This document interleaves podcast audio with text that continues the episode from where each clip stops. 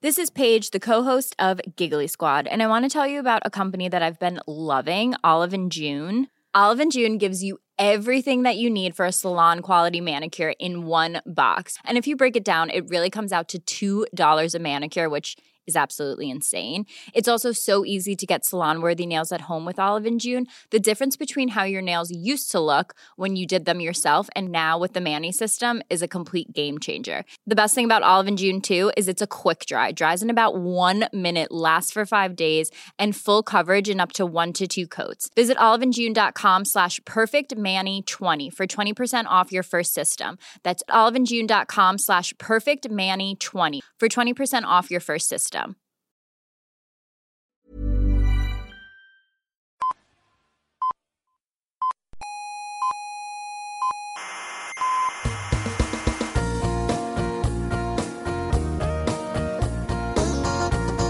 Aquí comienza Coffee Break, la tertulia semanal de la actualidad científica y tecnológica.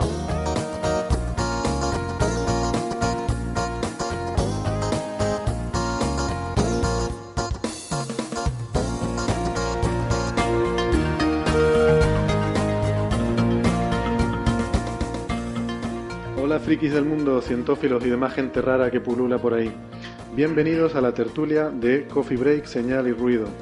Les recuerdo que estamos en internet, eh, nos pueden escuchar tanto en iVoox como en iTunes y también eh, que pueden encontrar toda la información sobre el programa en la web señalyrruido.com. Eh, si les gusta la cosa esta que hacemos aquí toda la semana, pues yo les aconsejaría suscribirse, ¿eh? que lo pueden ver toda la información en nuestra web, cómo hacer eso, y también que se unan a nuestra pequeña comunidad en las redes sociales para poder seguir interactuando durante la semana. También estamos en la radio tradicional de toda la vida para los oyentes de Tenerife, en ICODE en Daute Radio y en Radio El Día. Hoy estoy muy bien acompañado. Eh, aquí conmigo tengo a Carlos Westendor, doctor en Ciencias Físicas, eh, coordinador del Grupo Análisis y Desarrollo del Instituto de Astrofísica. Hola Carlos, ¿qué tal? Hola Héctor, ¿qué tal? Andrés Asensio, doctor en Ciencias Físicas, investigador del Instituto de Astrofísica. Hola Andrés. Hola, ¿qué tal? José Ramón Arevalo, eh, director del Departamento de Ecología, Botánica y Fisiología Vegetal de la Universidad de La Laguna. Hola José Ra. Hola, buenas, un saludo a todos. Lo has dicho mal, como siempre. ¿Cómo es el orden correcto? Botánica, ecología y fisiología vegetal. No, pero yo tenía el mnemotécnico que el primero era eh, ecología. No, era siempre así. Pasa que te he dejado ya. Pero imposible. Es que- Vamos a ver, esto es como cuando no te acuerdas el nombre de una persona. O corriges la primera vez o luego ya, no, ya, no, nunca. ya no hay remedio. No, pues déjalo tampoco, más o menos igual. Tampoco, tampoco es una cosa. Bueno, Julio Castro también eh, se nos une hoy, eh, doctor en Ciencias Físicas, eh, especialista de calidad de cielo en el Instituto de Astrofísica de Canarias. Hola Julio, bienvenido. Hola, buenas tardes.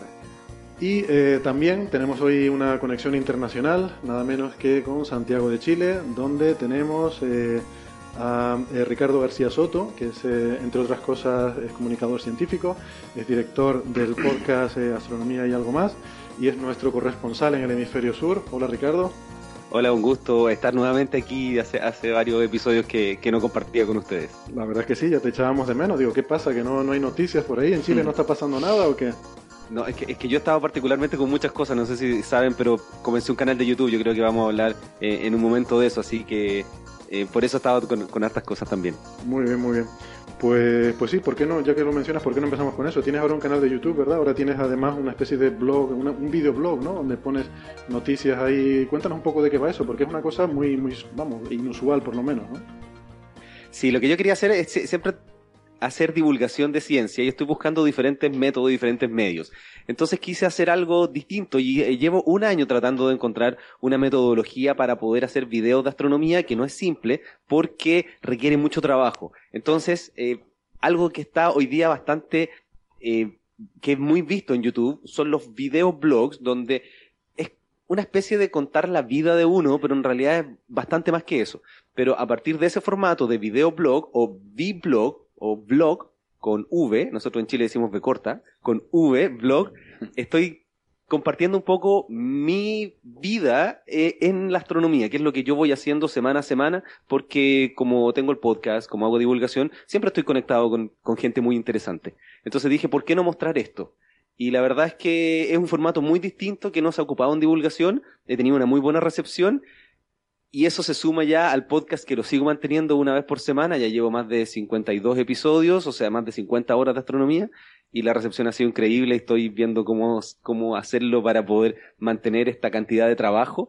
Porque el podcast es una vez a la semana. El canal de YouTube esta última semana lo sacaba día por medio. Pero yo creo que me voy a pasar ahora a publicar un, un episodio cada dos días. Entonces eso me va a permitir tener ya el flujo y poder mantenerlo de aquí hasta a futuro, incluso cuando vaya a verlo a ustedes allá en junio, también poder registrar eso para, para YouTube. Así que eh, si quieren poder verlo, obviamente toda la información está en mi sitio web, astroblog eh, con B, astroblog.cl o el canal de YouTube con V, astroblog. Muy bien, muy bien. Nosotros también nos hemos planteado lo de hacer un vídeo. Lo que pasa es que he visto lo que he visto aquí encima de la mesa, espantaríamos a la audiencia seguramente. perderíamos a toda la audiencia tranquilamente. ¿no? si, viene Marian o Naira, mejora mucho todo. Si viene Marian o Naira, pues claro, efectivamente mejoraría mucho. Ya lo han dicho en las redes sociales. Pero sí, no, ya, sí, han hablado mucho en las redes sociales de, lo bien que lo hizo Marian la semana pasada y lo bien que lo han hecho todos ustedes y lo bien que ve el programa sin estar aquí. Emerge la envidia aquí. Nos lo han dicho mucho en las redes sociales, no hace falta que sigan insistiendo. el, germen es tuyo. En lo bien, en lo bien el mérito es tuyo. Sí, no, encima pensé que me ibas a acusar aquí de estar... Um, vamos a ver, que... Ah, antes que se me olvide, Marian había comentado al final del episodio de la semana pasada que íbamos a hablar en el siguiente episodio, o sea, hoy, sobre el tema de los Rapanui, la extinción de esta civilización y sobre el sol y eso, ¿no? Pero bueno, eh, como hoy, pues Marian no está aquí, porque eh, al contrario de nosotros, pues tiene cosas que hacer en la vida, eh, una persona ocupada con sus cosas, sus proyectos, sus investigaciones y su tal. Pues, em, pues yo pienso que mejor lo dejamos, ¿no? Para la siguiente semana. Sí, yo creo que los Rapanui van a seguir extintos y una semanita no les importa. No les importará que lo aplacemos. Y el sol creo que va a seguir brillando, o sea que... El sol seguirá brillando. Bueno. No, es que es importante dejar tiempo para, para estos temas. No, no, sí, hablarlo en profundidad. Ah, está bien, lo vamos adelantando. Vamos a hablar de los Rapanui, vamos a hablar de tal. Bueno, muy bien. Eh, entonces vamos a empezar por las noticias del día, si les parece, porque hay muchas cosas hoy que, que, tratar. Eh, empezamos quizás con la sección necrológica, y es que pues eh, nos ha dejado otra, otra persona que, que, ha dejado una huella profunda ¿no? sobre nuestra sociedad, sobre nuestra civilización, sobre la forma en la que hacemos las cosas hoy en día, que es Ray Tomlinson, que es, entre otras cosas, el, que inventó esta cosa del email, ¿no? Algo que, que es tan cotidiano y que usamos tan a menudo, ¿no? Em, así que fue bueno, la persona que primero estableció el formato de lo que debía ser un mensaje de, correo electrónico. Pues nos dejó el sábado, parece ser que de un ataque al corazón. Sí, a los 74 años. Era, es uno de los pioneros eh, de Internet, ¿no? Eh, hay que contar brevemente, hay, hay, una pequeña polémica de quién ha inventado el email, pero yo creo que da un poco igual, ¿no? Todos sus compañeros, eh, toda la gente que, que, trabajó en Stanford y en, y en, Massachusetts, en, California, y toda la gente reconoce que fue él. Entonces yo creo que por respeto a él y, a, sobre todo a todos los compañeros, vamos. Eh, el tema es que realmente la comunicación entre ordenadores no, lo inventó él. Desde, desde, los años 60 y la gente lo que usaba eran grandes ordenadores eh, con terminales tontas, o sea, con, pantallitas en los despachos de cada uno. Y a través de esas pantallitas se mandaban mensajes, pero se mandaban mensajes escribiendo ficheros en un mismo sitio, en un mismo directorio, común a todos y todo el mundo pues entraba en su directorio y veía lo que había, qué ficheritos había, había muy poca seguridad evidentemente, ¿no? O sea que se dejaban mensajitos de texto, como las notas de, de post-it o lo que sea, pero eh, electrónicas, ¿no? Eh, esto en el 65 llegó a haber como 30 usuarios por cada máquina de estas, de nodos centrales, ¿no? Esto es un poco, perdona, lo que estás contando es como la filosofía de las BBS, ¿no? Los Bulletin Board System, yo me acuerdo de los años 80, cuando yo tuve mi primer PC, todavía no había internet, pero había las, bueno, por lo menos no, no aquí, pero había las Bulletin Board System, esto donde tú te conectabas con un modem y molaba mucho porque ahí la gente dejaba mensajes, ¿no? En sí, los todo nació un poco en paralelo y va en el mismo sentido, ¿no? Eh, la gracia es eso, que mm, el, tema es que todo el mundo escribía eh, y eh, luego cada uno tenía su propio directorio, se reforzó entre comillas la seguridad, había muy poca seguridad, cada uno tenía su propio directorio, lo que se llamaba su home, su, su, casa, ¿no? Eh, electrónicamente, y entonces eh, lo que tenía cada uno era un fichero que se llamaba mailbox. En ese ficherito otra persona podía escribir un mensajito. Entonces cuando uno entraba en, en su cuenta, con un número de usuario que eran cuatro, como un PIN de tarjeta de crédito, cuatro números imposibles de acordar, que es un rollo, eh, la gente decía, ok, si, ese ficherito existía, dice usted tiene correo. Era, era tan, tan simple como eso. Que a ti te sonará Héctor porque tú hiciste una aplicación en su día para, para que sonase una música cuando Sí. entraba correo nuevo, ¿no? Pero Hombre, el mítico Mailbox. el mítico Mailbox, pues se llamaba igual que este ficherito original, ¿no? Eh, esto, bueno, esto se siguió desarrollando en los años 60, los 70, hasta, eh, bueno, eh, esto era en, en máquinas individuales, ¿no? Donde estaba conect- todo el mundo tenía que estar conectado a la misma máquina, ¿no? Y luego, el, Ministerio de Defensa este, siguió con el proyecto que se llamaba ARPANET, que era el, ARPANET es la Agencia de Proyectos de Investigación Avanzada del, Pentágono, que es el origen de lo que hoy conocemos como Internet, que era simplemente eh, conectar ordenadores eh, para que fuesen eh, robusta la comunicación. Hay un pequeño O sea, mito. esto, el- Sí. la cuestión de que, mm, o sea, probablemente es verdad, hubiera, puede que haya habido alguien que hubiera hecho antes programas para intercambiar mensajes entre máquinas, pero la cuestión es que esto fue en ARPANET, que Sí, es en el- ARPANET. el- la semilla que dio origen a Internet Claro. más tarde, ¿no? La, la ARPANET, la gracia que tenía, eh, hay un pequeño mito en Internet que es que ARPANET estaba diseñado para sobrevivir un ataque nuclear y realmente no es verdad. Es decir, nadie en Estados Unidos pensó en la posibilidad de un ataque nuclear porque ellos no creían que, que les iban a atacar. Pero, luego lo que sí que está claro es que las cosas distribuidas suelen resistir mejor e- eventos de... Cual- cual- de tipo, ¿no? ¿no? La, la teoría es que tenía que ser robusta la comunicación. Si se caía un nodo, que no pasase nada a, la- poder, toda la red. poder enrutarlo por otro Claro, lado. y ese, y ese es un poco el- el- la investigación y lo que nos llevó a, a tener lo que entonces no se sabía que iba a ser un- una cosa tan espectacular, ¿no? Pero esa fue realmente la revolución de Internet, ¿no? El hacer algo que no dependiera de un nodo, sino Sí. que, que estaba todo distribuido en una red y que si algo caía, pues, se- Ujú. como dices tú, se enrutaba por otro lado Sí. y acaban llegando, ¿no? Claro, claro. O sea, los paquetes IP realmente que yo mando en mi ordenador al tuyo pasan por un montón de máquinas intermedias que uno ni sabe Ni por la cantidad de sitios que pasan. Sí, de hecho es curioso, esto es una curiosidad, ¿no? Pero eh, en su momento yo estuve estudiando el protocolo TCP/IP, ¿no? En el que se basa Internet y es curiosamente eh, vago, ¿no? Yo- O sea, no, es, no es lo más extraño que se ha puesto a estudiar Andrés, ¿eh? quiero, No, no. quiero comentar aquí. eh, es curiosamente vago, ¿no? Porque el, el protocolo directamente envía un mensaje y le da igual que haya llegado o no, ¿no? O sea, es el, el, el receptor es el encargado de quejarse de que, eh, de que no le llegan los mensajes, ¿no? Y, y precisamente está hecho para eso, ¿no? Para que las cosas en principio se puedan perder y, y el que está recibiendo le vuelva a decir al otro, eh, por favor, envíame de nuevo las cosas, ¿no? Sí, le- pero vamos, eh, es, es- es tan simple y tan brillante eh, está muy bien que pensado. es muy robusto. No es muy rápido, pero nadie pensaba en la, en la rapidez, simplemente en, en que si se cae un nodo va por otro. A ti O te sea, igual. básicamente tú ponías un paquete de datos en un sitio, le ponías la Ujú. dirección, y esto va a Joserra, y lo mandas y, y empieza a ir de un ordenador En a otro. trocitos lo, lo fragmentan en Sí, sí, pero, pero cada paquete lleva una dirección, Por un que es la dirección a la que tiene que llegar. Claro. Que- y Entonces- puede, puede llegar o no, puede, o no. ¿Puede llegar o Puede no? llegar. Pero entonces yo lo recibo y, ah, ¿viene para mí? Vale, entonces lo, lo cojo y lo... ¿Que no viene para mí? Pues lo, lo dejo otra vez en el torrente este de información De y que siga fluyendo. to- todo lo que estábamos hablando estamos antes, eh, nos estamos adelantando. Esto Nos es, estamos adelantando, es, sí, es sí. antes de, hacer este TCP/IP, era mucho más sencillo todo, era por otro protocolo de conectar ordenador a ordenador. Entonces, al- en principio lo que conectaron estos macroordenadores con terminales tontos, los conectaron entre la Universidad de California, Stanford, eh, UCLA, UCLA, la Universidad de California de Los Ángeles, eh, y un departamento en Utah. Y eso fue el origen de ARPANET, ¿no? En, en- en los 70, ¿no? Hasta, hasta 1971 no llegó a la costa este, que es donde estaba trabajando Ray Tomlinson, en, en una empresa que se llamaba BBN Technologies. Y eh, lo que él trabajó específicamente es poder escribir ese ficherito a otros usuarios en otras máquinas. Hasta entonces era dentro de la misma máquina, los usuarios hablaban entre sí. Él dijo que se podía escribir el ficherito mediante un protocolo que era muy parecido al FTP, Al FTP. al File Transfer Protocol, es decir, conexión directa a un sitio y, y dedicada, no como el TCP/IP que estábamos hablando antes, que es descentralizado, esto era centralizado. Y entonces él, eh, para reconocer otra máquina, lo que, lo que decidió usar es el símbolo de la arroba. Que eh, simplemente el nombre del usuario arroba eh, la otra dirección de la máquina quería decir que ese usuario no estaba dentro de la misma máquina, todos los usuarios locales, sino que estaba conectándose a otra máquina. ¿no? El arroba en inglés es at, que es, es como, por ejemplo, el precio del pescado, ¿no? Hay cinco boquerones, arroba eh, cinco dólares, at cinco dólares, es decir, que valen cinco dólares, ¿no? Entonces se usó, se usó en ese sentido, también indicando que eh, es at en, en, En un lugar, ¿no? en un lugar, ¿no? En un lugar diferente. Entonces se le reconoce como eso, como el haber usado el arroba, que no era trivial porque el arroba sí era un código reservado para uno de los sistemas operativos conectados, que era el Multics, y el arroba era el retorno de línea o, de- final de fichero, con lo cual eh, fue un pequeño problema, pero, pero era el símbolo que nadie usaba en sus nombres de usuario, básicamente.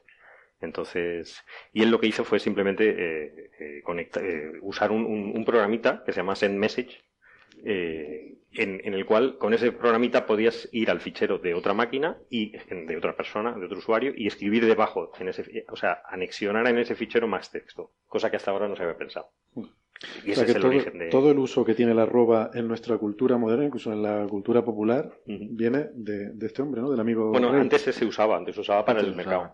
En Claro, el mercado se pero, ponía... pero los ordenadores, que al final es de lo que ha derivado, Claro, claro. seguramente en España no usaríamos la arroba absolutamente para nada si este señor no hubiera aparecido. Y hoy en día lo usamos, ahora que ha sido el Día Sí, Internacional de la Mujer hace poco, se usa mucho como símbolo de neutralidad de género, ¿no? Porque es una cosa que parece intermedia entre O y A, que realmente yo no sé si en otros países se usa con esa denominación. No, Probablemente porque el claro. masculino y el femenino no tienen que ver No con tiene nada que ver con eso, es una cosa muy española o muy hispano hispano-hispana ujú. eh, que tiene que ver con que el símbolo ese se usa mucho, está en los ordenadores y tal, y lo hemos empezado a usar, ¿no? Y entonces es curioso, yo el otro día puse en el perfil del- de Facebook, puse simplemente una arroba en, eh, un poco en homenaje a, en memoria a Ray Tomlinson, y hubo gente que lo interpretó como que lo estaba poniendo eh, como forma de celebrar el Día de la Mujer, ¿no? Bueno, bien. Y, y digo, oye, pues mira, es verdad, es un símbolo que se puede, se puede interpretar eh, de las dos formas. Y claro, bien, y, ¿no? y la, la mayor parte de la gente, por supuesto, que interpretó que era Sí, en sí. homenaje al email y tal, seguro que no, ni de broma, Sí, sí. vamos, o sea, la gente va, no está va. muy al tanto. ¿no? Que va, que va, que va. Es muy friki esto de... Y No, y decir de Ray Tomlinson que, que- que efectivamente hay que reconocerle su trabajo, ¿no? Que fue el origen, de- bueno, luego se desarrolló un protocolo sobre TCP/IP de lo que decíamos antes de la in- pre-internet, que era el SMTP de, de transferencia de, de protocolo de, de- de correo, ya tenía cabeceras, tenía diferente, una estructura. Pero vamos, que aparte de esa estructura, el, el origen fue, fue el trabajo de este hombre, O sea, para simplemente eh, conectar varios ordenadores y dejar mensajitos, ¿no? Sí, son cosas que aparentemente ahora me parecen relativamente triviales y simples, ¿no? Pero que en ese momento son saltos, saltos, saltos conceptuales importantes, ¿no? Sí. Ahora nos parece una, una, digamos, una bobería, ¿no? No, y lo Va a ser el arroba y definirlo como hacia dónde enrutan las cosas, ¿no? Pero Sí, en ese sí, momento era algo el- grande, ¿no? Todo el trabajo que él estaba haciendo también le- se lo dijo a un, a un supervisor y le dijo, oye, no, no te estamos pagando para esto. O sea, se suponía que él no tenía que hacer esto. A él le pareció una gran idea, pero Eh, es que ni entonces parecía, bueno, entonces parecía una chorrada. Un Entonces, pensador fuera de la caja, ¿no? Como se... él, él siguió para adelante y luego se vio que era que tenía mucho mucha utilidad, pero vamos. eh, y luego, luego la verdad es que ha habido otras personas, hay un indio, eh, no sé si de su religión hindú, pero de la India, que se llama Shiva Ayadurai, que Sí, la, la gente suele decir hindú para referirse a los indios, a la gente de la India, Bueno, pero hindú India. es de la religión No sé hindú, su o sea, religión. no, no tiene que ver. Un señor de la India se llama indio. Claro. Y pues este, este señor eh, con 14 años dice haberlo inventado eh, el correo electrónico. Pero que pues que yo no dudo de ello, ¿no? Que seguramente él eh, lo pensó y lo diseñó, porque él decía que no sabía nada de lo anterior, es que esto lo hizo en 1978 ah, bueno, Y- pero entonces no vale. y es posterior. Claro. Entonces, No puede inventar algo que ya inventó otra persona, aunque, aunque no lo, aunque no lo supiese. supiera, claro. Entonces, bueno, nos ha pasado a muchos, ¿no? Eh, Es un robo por anticipación, ¿no? claro. Eh, el desconocimiento de la invención no exime de su cumplimiento. Efectivamente. Correcto. No sé, me he mezclado ahí algo, ¿no? Sí. algo he mezclado. Entonces, bueno, la- la- el tema es que, que mucha gente de, bueno, de, de la India eh, siempre pone en las redes sociales que, que es mentira, que este hombre no, Ray Tomlinson no hizo nada, que fue el hindú, en fin, hay una especie de polémica ahí, pero, pero yo creo que no, no tiene nada que ver, aparte de ser posterior, todos los demás se lo han reconocido, o sea, yo creo que eso no, ahí se acaba el, el problema, ¿no? Muy bien. Y fue también príncipe- premio Príncipe de Asturias este hombre, Ray Tomlinson. Sí, Y, bueno, pues, pues nada, descanse en paz. Eh, vamos a ir hablando de cosas de, de ordenadores porque estos días está teniendo lugar una competición muy interesante y muy curiosa que yo creo que no había desatado tanto interés una competición entre un ser humano y una inteligencia artificial desde los tiempos de el famoso, la famosa partida de ajedrez entre Deep Blue y Kasparov, ¿no? Ujú. Biblia y Kasparov, es verdad.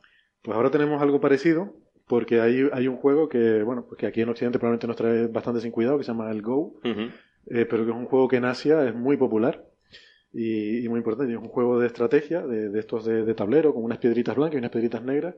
Se parece un poco a las damas, Sí, es pero como las damas, pero en superlativo, ¿no? Con más, en n dimensiones. ¿no? muchísimas más casillas, ¿no? Con muchas casillas, sí.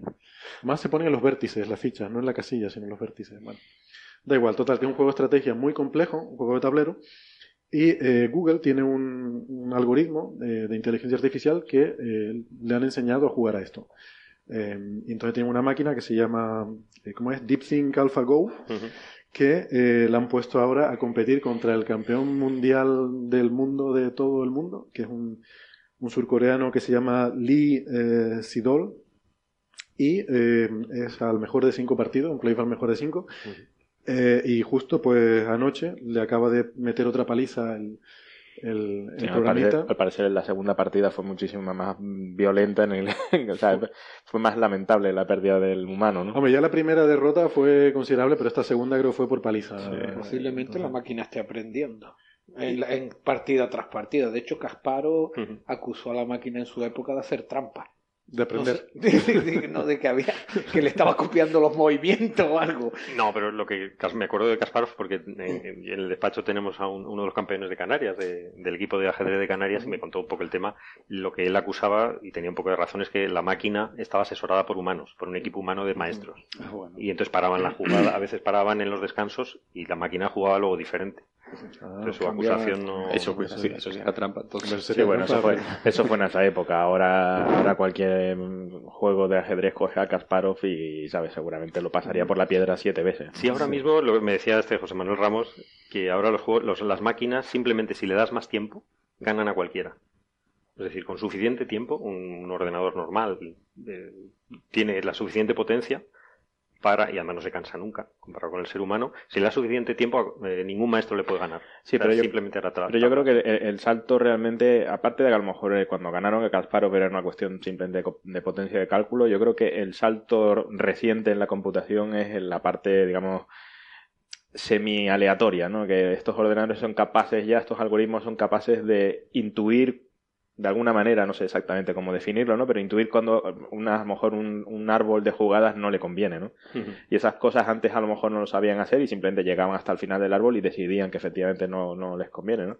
O sea, digamos, la, la algoritmia que hay metida aquí detrás es muchísimo más Es que, profunda. es que es conceptualmente diferente, ¿no? Porque cuando los tiempos de Deep Blue era un programa. Mm. Eh, o sea, era, eran reglas, era el ordenador evaluaba todas las posibles combinaciones, como dices tú, hacía un árbol, diciendo, bueno, si yo muevo aquí, entonces aquel puede mover aquí, aquí, allá.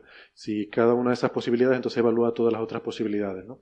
Mientras que ahora es diferente. Es que de hecho creo que el Go eh, es un, un juego muchísimo más complicado en ese sentido que el ajedrez, ¿no? O sea, las posibles combinaciones del ajedrez son ridículamente pequeñas comparadas con este juego, ¿no? Exacto. Si lo vas a hacer Entonces, en árbol, estilo exactamente, en este, es esa aproximación para este juego no funciona, ¿no? Sí. Entonces, no, la revolución de la inteligencia artificial realmente. Esto es más parecido a la Porque- inteligencia artificial claro. porque es aprendiendo. Es Es aprendiendo. y además es, no es tan secuencial como estás diciendo. No, no haces un árbol secuencial, sino una cuestión de probabilidades distribuidas. sí, efectivamente, es lo más parecido a la intuición que pueda... Claro, que y a la puede- creatividad, ¿no? Que es donde Sí. el hombre realmente se entiende que era la fortaleza del hombre, ¿no? En to- cualquier parte que dependa de la creatividad o de la intuición, que son realmente nosotros funcionamos por eso se llama inteligencia artificial. Nuestro cerebro funciona un poco así.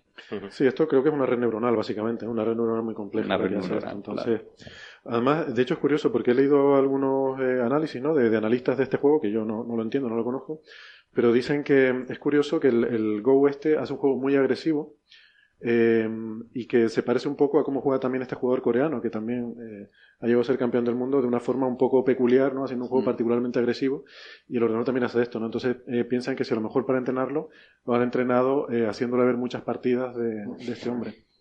Entonces, bueno, no. Me, me hace mucha gracia cuando se usa, claro, porque usamos términos, al final lo estamos humanizando la máquina, ¿no? Cuando el objetivo es que la máquina realmente te, pete- te meta una paliza, porque para eso las diseñamos, para que nos puedan hacer cosas muy potentes a las que no llegamos nosotros, ¿no? Bueno, O sea, las máquinas a nuestro servicio. Efectivamente, esto, esto además Pero- es un problema que se acerca mucho ¿no? a, a, digamos, a nuestra forma de pensar, ¿no? O sea, porque efectivamente uno puede programar eh, opciones y tal, pero en el fondo al final uno tiene que tomar una decisión, ¿no? O sea, puedes estar dos minutos pensando o calculando lo que sea, pero al final tienes que tomar una decisión, ¿no?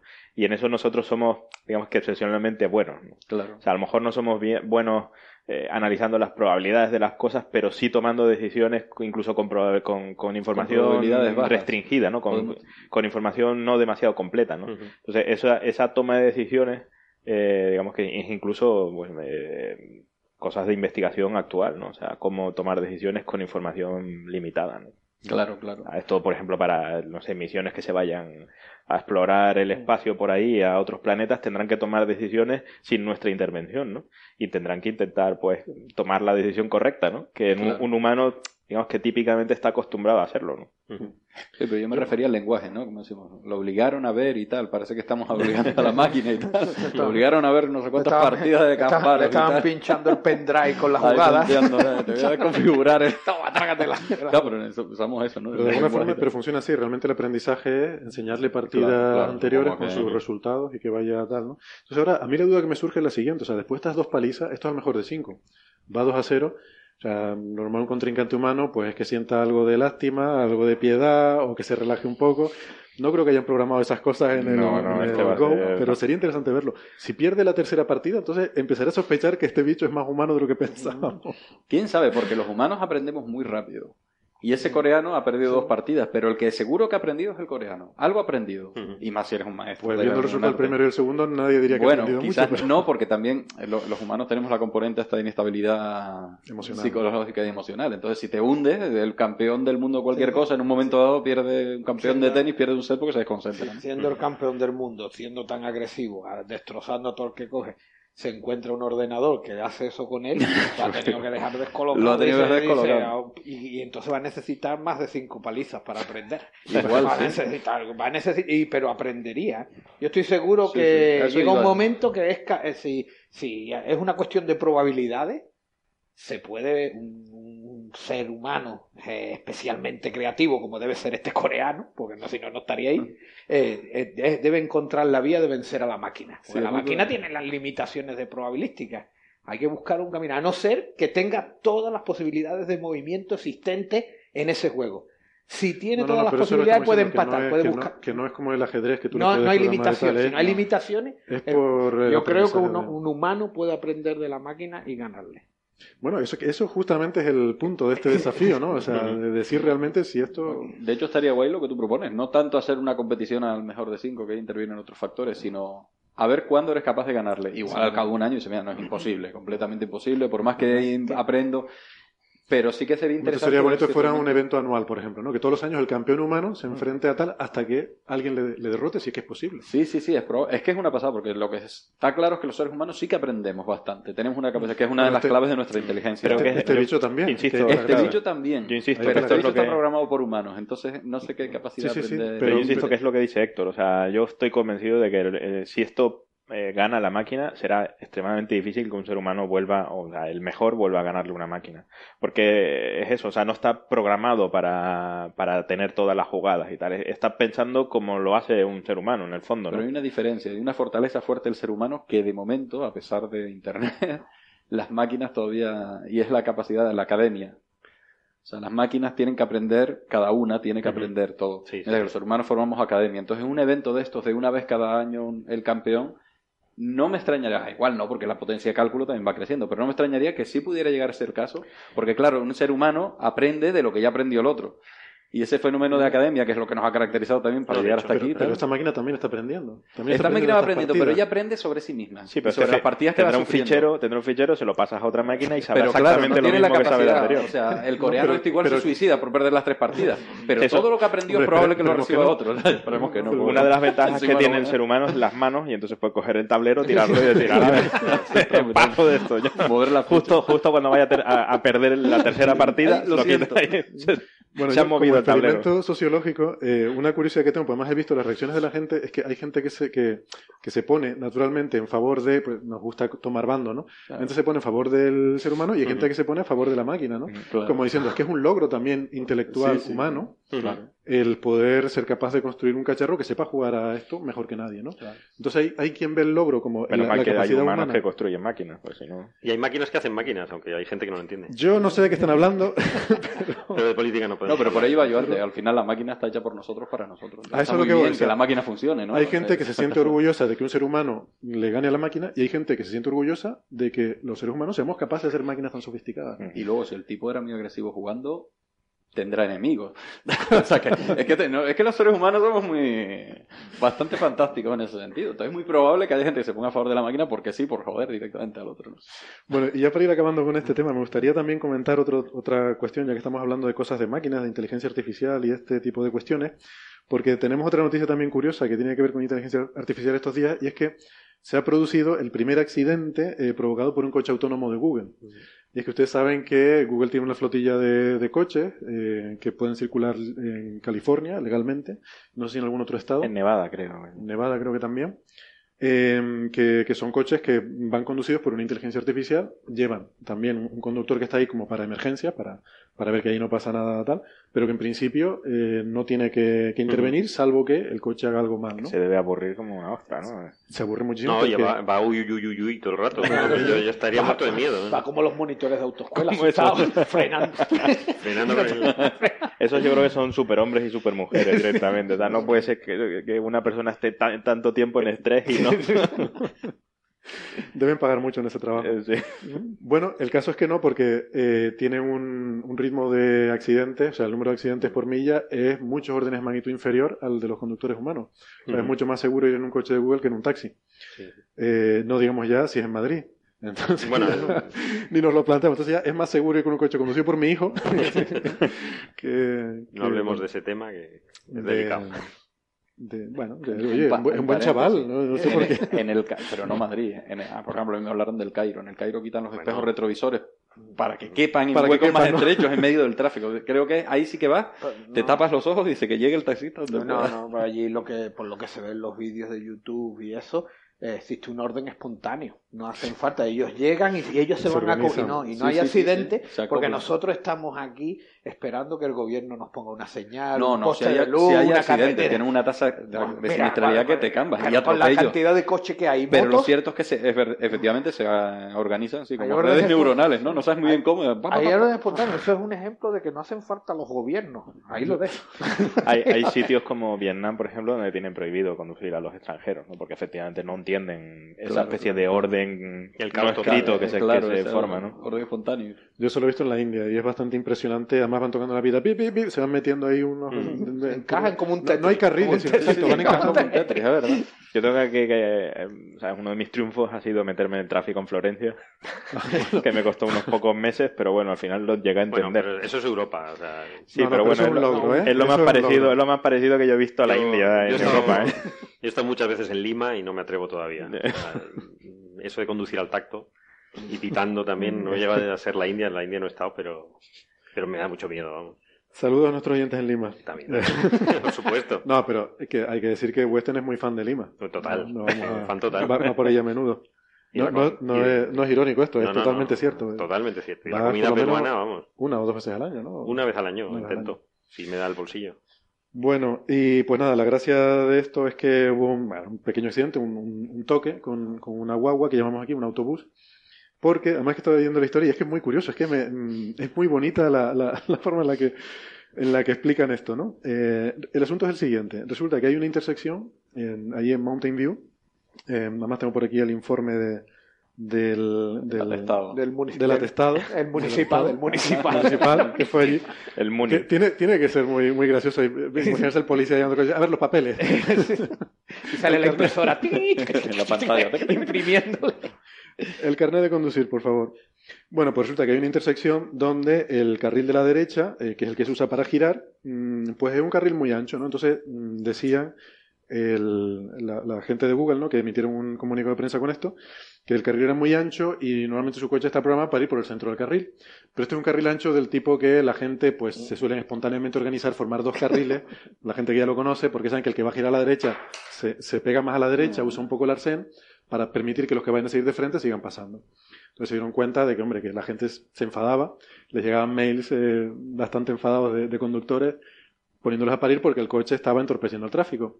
Y entonces incorporaron reglas nuevas que hacían que el coche en estas situaciones, cuando el carril era muy ancho, pues iba por el lado de la derecha, permitiendo que eh, otros conductores lo, adelantaran y siguieran de frente. Entonces el accidente se produce porque eh, el coche iba a girar a la derecha, en un semáforo en rojo. Eh, en Estados Unidos, si hay un semáforo en rojo, tú puedes girar a la derecha sin preferencia, tienes que ver que no viene nadie y tal. Entonces el coche iba a hacer eso, iba a ir por su derecha y tal, pegadito a la derecha, mientras los otros iban pasando eh, por la izquierda. Pero resulta que había, eh, eh, había algo en obras allí. Estaba, no sé si era una alcantarilla o algún tipo de, sistema de evacuación de aguas que estaba en obras. Y entonces lo tenían rodeado pues, con sacos de arena allí, mm, porque estaban trabajando. Entonces el coche se, topa con estos sacos de arena y los intenta rodear. Intenta volver al centro del carril, pero claro, hay, coches pasando. Entonces se espera y en un momento dado que hay un hueco entre el coche que venía detrás y tal, pues empieza a meterse así despacito a ver si lo dejan pasar, ¿no? Y claro, esta es la típica situación que se conoce como de negociación entre conductores, donde, bueno, pues si pasas tú, paso yo y tal. Y, y eso, pues un autobús que venía detrás, pues el coche debió esperar que el autobús le dejara pasar, el autobús no le iba a dejar pasar, y ahí pues tuvieron un pequeño contacto, ¿no? Eh, esto, claro, es curioso porque efectivamente este es el tipo de cosas que pasan de, de interacción humana. O sea, hay veces que tú, bueno, pues tú te cambias, tú, tú esperas que los otros conductores vayan a actuar de una determinada ma- manera cuando tú conduces, ¿no? O sea, no toda nuestra conducción es totalmente, mm, digamos, totalmente por las reglas, ¿no? Es decir, bueno, si hay un Claro. hueco paso, sino que a veces tú Tú dices, interpretas la cara del otro conductor. Claro, en un tú momento dado, hasta con la cara te está dando No, paso. No, ¿no? no, Sí, sí, lo hacer más mirando. complicado aún el hecho de que la conducción tiene características regionales.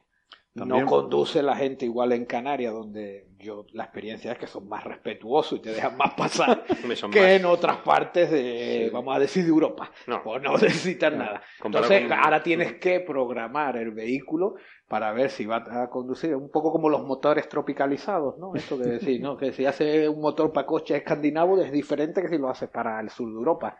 Pues si diseñas un coche de Google vas a tener que prepararlo para, por ejemplo, para la India, para el orden espontáneo. No- para el orden espontáneo. Yo creo que ahí se colapsa. Se colapsa la le- el disco duro no, No, le cabe hay, tanta. hay mucha gente que plantea que realmente los sistemas de transporte para ciudades del futuro tienen que ser sistemas casi unipersonales y tal, y blandos. O sea, donde se permita el choque. Algo parecido a lo que caminando por la calle. O sea, tú te cuerpo, puedes chocar con el vecino, no pasa nada. Hombre, no va- y a pesar de todo no vas chocando, pero algo que permita moverse de manera rápida, ágil. Hombre, y muy algo- pocas personas, ¿no? Algo que exista. Y, Aquí ya y con una velocidad humana, una velocidad que no necesitas ir realmente a más de 10 kilómetros por hora, que es como la velocidad de ir trotando, ¿no? Y ya está. El Y con- sistema, de, de todas formas, ya está completamente implementado en vehículos con ra- en raíz. Lo que son tranvías. Lo que pasa, aún tenemos que adaptarnos psicológicamente a ir en un tranvía sin conductor.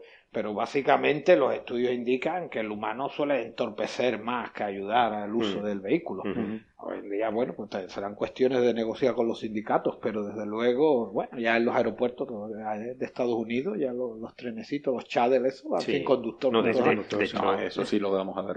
Eso ya está. eh, Sí, no, las ciudades. Porque además es fácil igual. demostrar que probablemente eso, en una cosa como un tranvía, ahí sí.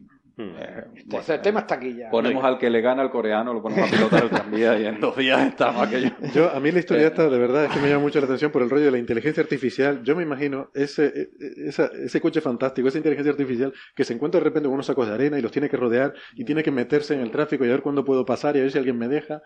Y de hecho el conductor que iba allí dice que, bueno, que él también interpretó que, que Claro. los iban a dejar pasar. O sea, Claro. claro. No, y además yo creo que el coche de Google viendo lo que hace es que mide todos los objetos que están en movimiento con extremada precisión, cosa que el ser humano no sabe hacer.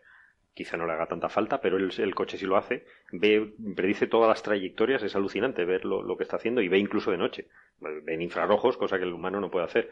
Pero yo, iba muy despacito, además, este coche, no sé a cuánto iba. sí, iba, el- o sea, el accidente se produce a 3 kilómetros por hora. Por O sea, el eso. coche iba básicamente. El, Yo creo que, que con un el humano- autobús iba a 15. Una velocidad endiablada. eso, con un- además el coche es muy conocido por ser muy, muy demasiado prudente. Entonces yo creo que si hubiese habido un humano, el choque hubiese sido peor. Sí, sí. O sea que- Sí, No, el- el autobús conductor que quiso iba- pasar y ya está. Yo con los autobuses no hay que jugar. No hay eso- que jugar. De hecho, han, han introducido una regla, eh, porque esto no va por reglas, pero sí que tiene alguna Una regla línea de código nueva. una línea de código que dice que le aumente el peso a, cuando es un, un autobús o un vehículo grande, que aumente el peso a sospechar que no va a parar, que no te van a dejar pasar. Ay, qué bueno. Eso, Bueno, pues sí, está, y lo van a...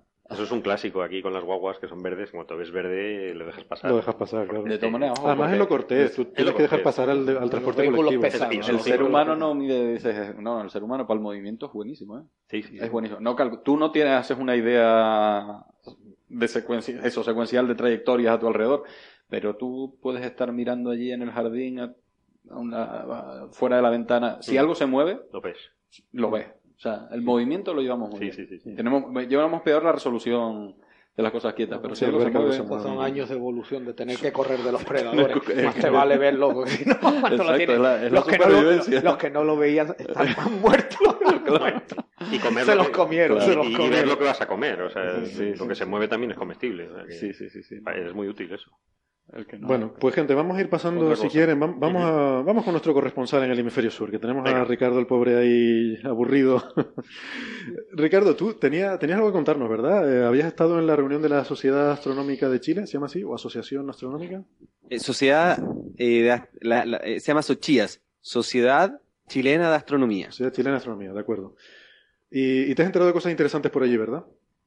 Sí, quería contar la historia completa porque es muy en- interesante, porque todos los años se realiza este encuentro, la reunión anual de la Sociedad Chilena de Astronomía, en la cual se juntan todos los astrónomos que están en Chile, eh, que pertenecen a la Sociedad Chilena de Astronomía, que hay que decir que también hay muchos astrónomos extranjeros que trabajan en, instituciones y universidades de, de todas partes del mundo.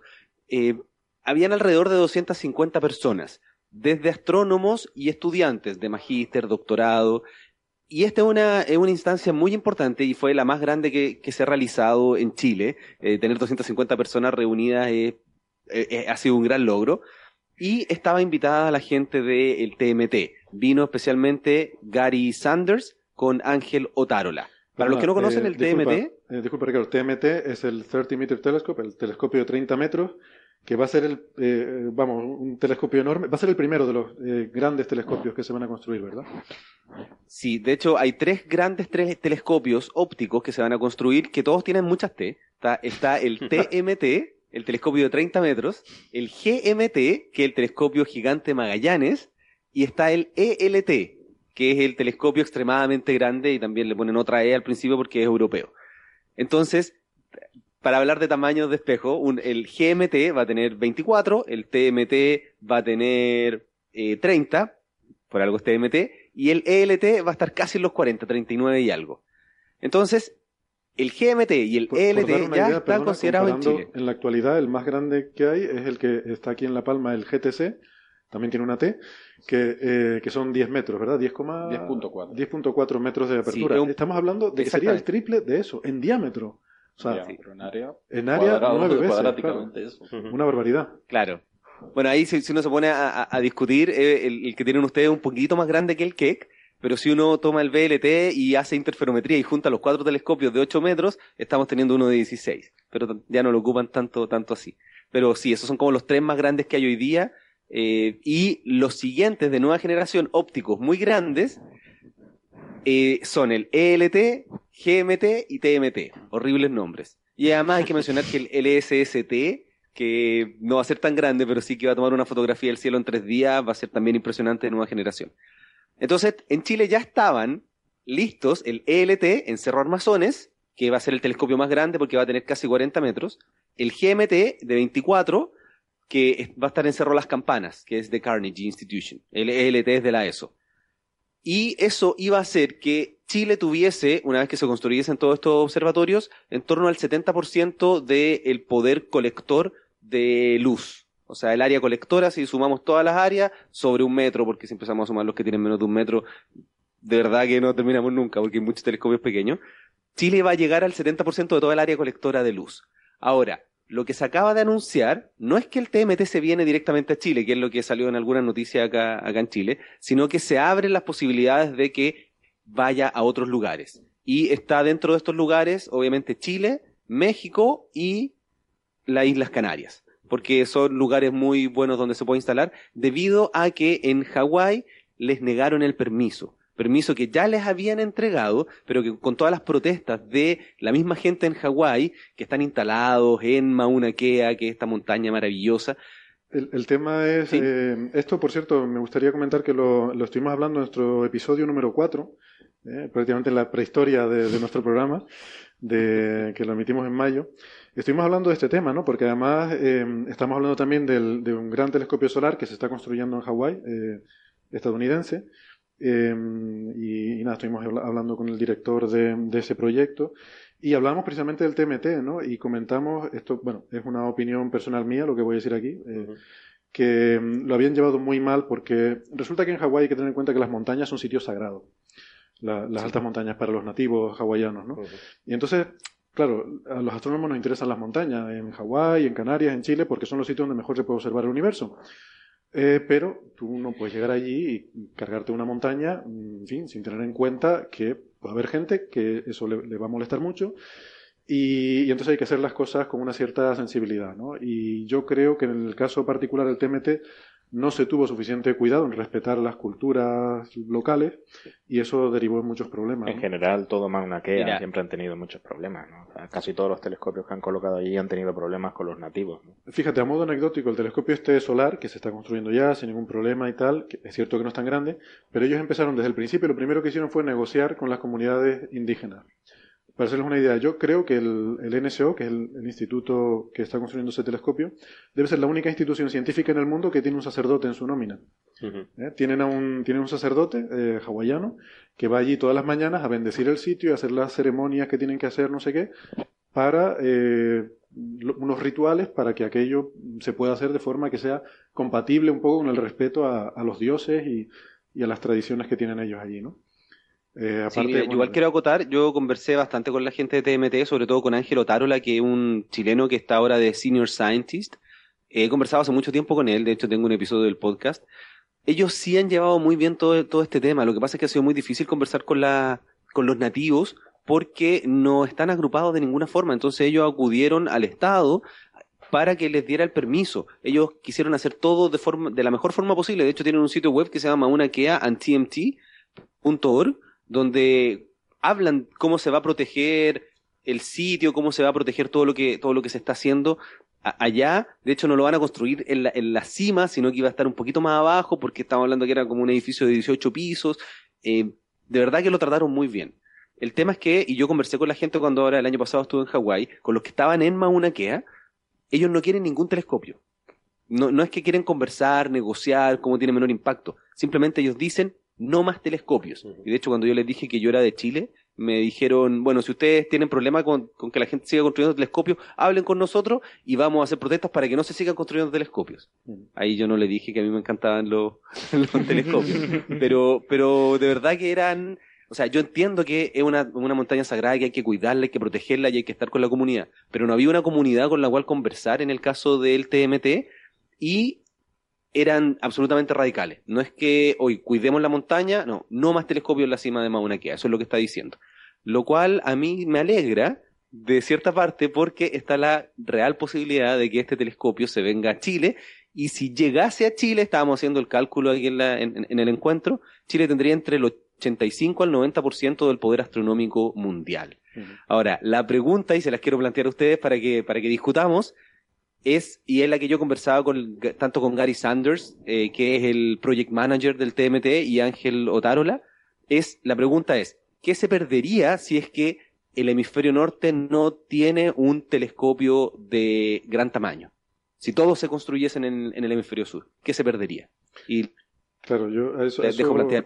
A eso quería ir también, ¿no? O sea, que, que tenemos, o sea, pe- eh, pensando, hombre, evidentemente para los astrónomos chilenos es maravilloso, pero pensando como, como humanidad, eh, es bueno que tengamos observatorios en los dos hemisferios. O sea, eso, eso- cual- Claro, pero la el pregunta hemisferio directa es sur ¿qué perdemos? más ¿Qué objeto el exactamente perdemos? El hemisferio sur es más divertido que el norte. Bueno, se- según para qué, ¿no? Tiene sus cosas, ¿no? O sea, el, el, el- el- el centro galáctico se ve en el hemisferio sur, ¿no? centro galáctico se ve en el hemisferio sur, sí. Eh, Y se ve mejor del hemisferio sur. Sí. Del hemisferio norte, el único lugar donde se puede ver bien es donde están ustedes, en Canarias. Pero fíjate, hay cosas, ¿no? Hay cosas muy curiosas. Por ejemplo, estuvimos hablando, tú has hablado de, la cantidad de grandes infraestructuras astronómicas que se van a construir en Chile. Nos has hablado, por ejemplo, de CTA, el Cher- Cherenkov Telescope Array, que nosotros, eh, pues ahora estamos muy contentos porque, bueno, hace poco se decidió que el CTA Norte se va a hacer aquí en Canarias, CTA Sur se va a construir en Chile.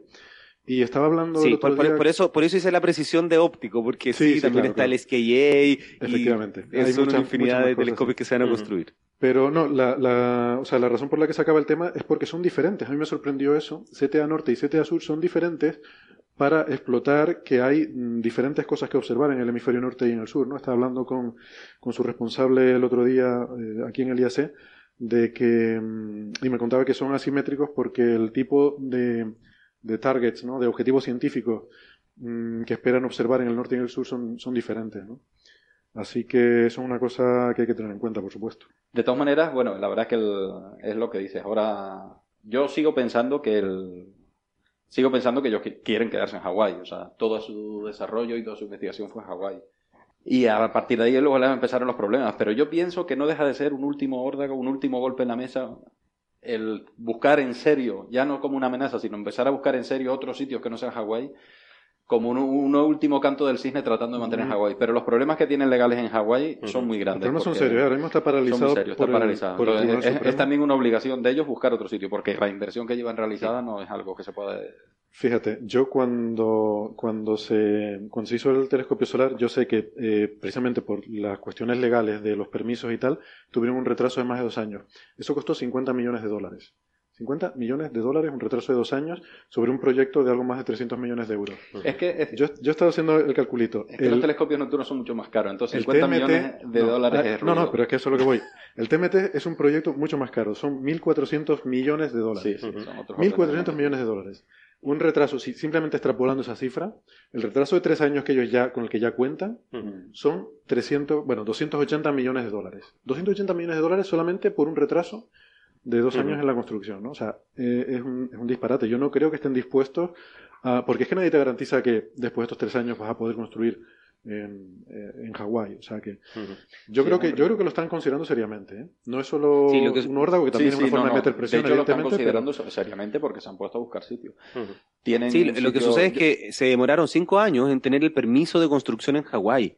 Y ahora que se los negaron, no van a esperar otros cinco años más. Entonces, hace un par de semanas ya decidieron empezar a buscar en otros lugares. De hecho, aprovecharon esta reunión para hacer el anuncio a la comunidad chilena y también fueron a mirar lugares. Eso yo no sé si lo puedo mencionar porque era como algo ahí que me, que me, que me comentaron, pero sí estuvieron viendo los lugares, Ujú. que además ya tienen muchos estudios, estuvieron haciendo años de años de estudio aquí en Chile. es una Sí, bueno, yo los quería, o sea, se yo los quería invitar a que, a que vieran el video que yo realicé donde aparece Gary Sanders, eh, que es el Astrovlog 7 en YouTube, porque ahí hacen el anuncio, como que lo, estaba en otros lugares, pero más como rumor. Y, y sí, o sea, yo también me pregunto lo mismo de eh, si. A mí me encantaría que estuviese en Chile, obviamente, porque soy chileno y porque eh, la gente que está en Chile haciendo ciencia tiene el 10% de uso de todos los telescopios. Pero igual me, me, me salta la pregunta si es que vamos a perder algo si es que llegase a construirse Chile. Y no creo poder responderla de forma, de forma inmediata. Y lo otro que quería acotar es que si se llegase a construir va a ser en algún lugar, o sea, ellos quieren empezar a construir el 2018, ya. Entonces, no pueden darse el tiempo de buscar nuevos sitios. O sea, los sitios que están mirando nuevamente son los sitios donde ya tienen estudios de zinc, de condiciones climáticas, de vapor de agua, de todo lo que, lo que se necesita. No pueden buscar y hacer todo de cero porque eso toma por lo menos 10 años. Claro, sí, no, eso ya, eso ya está todo súper estudiado y además Sí. estos sitios, los sospechosos habituales ya están súper estudiados, seguro. Eh, bueno, yo me gustaría ir pasando de tema entonces porque se nos, se nos va echando el tiempo encima. Pues Ricardo, eh, muchas gracias por traernos esta información. Eh, te, en fin, te dejamos que vuelvas a, tu- a tus ocupaciones eh, y esperamos contar con, con tus informaciones en el futuro. Gracias. Sí, muchas gracias. Quería decir también que espero mañana eh, publicar un episodio con el encargado de la ESO en Chile, donde también hablamos del ELT. Tengo un episodio sobre el TMT con Ángel Otárola en el podcast y también ya tengo uno con eh, Miguel Roth, que es el representante del GMT. Así que ya he estado cubriendo todos los grandes observatorios en el podcast Astronomía y algo más y también eh, para que vean el canal de YouTube aquí aprovechando de hacerme publicidad con ustedes. Por supuesto. Bueno, un bien. saludo, un saludo a todos, muchas gracias eh, y nos estamos viendo en algún otro momento. Muy bien. Saludos Un abrazo. a todos nuestros Un amigos. Chao. Gracias, adiós. Chao.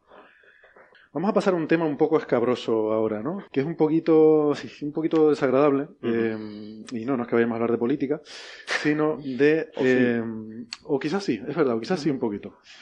Pero bueno, tiene que ver con que un caso de posible fraude científico, eh, posible, tiene bastante pinta de, de fraude científico. Ya hablamos la semana pasada Sí. algo, ¿no? Sobre... Ese tema es recurrente en este podcast. recurrente en este podcast, ¿no? este tema es recurrente. Estamos, es Tanto como los agujeros negros con forma de platillo.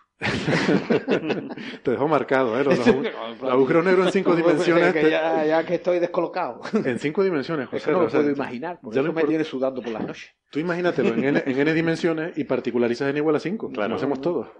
Tenemos unas pastillitas para que entienda agujeros negros. Mira ya. pastillitas. Luego, West- Western te deja luego las pastillitas. un poco de material. Oye, que mm, nada, pues esto es una, una investigadora eh, española del Centro Nacional de Investigaciones Cardiovasculares, CENIC, muy brillante, muy- una carrera meteórica muy prometedora. Que, o sea, esto es como lo de la Sharapova ahora, ¿no? Que resulta que se dopaba y tal. Pues, pues aquí eh, es una cosa un poco parecida, ¿no?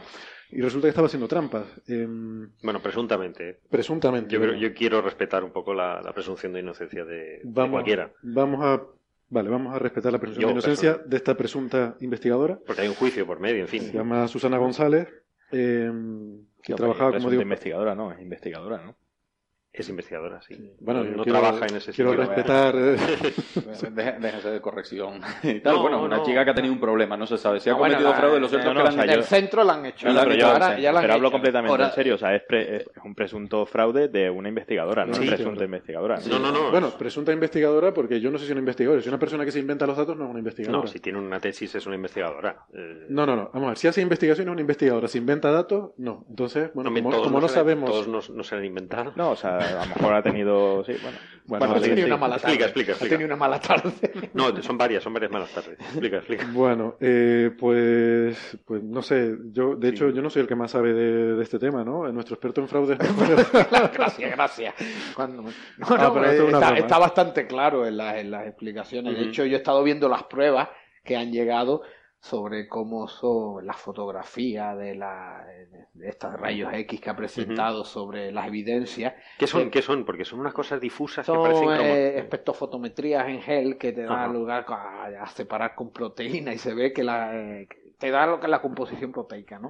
Y se ve como la foto de una de las publicaciones de Stem Cells es la misma que de otra revista, solamente que se le, se le dio la vuelta.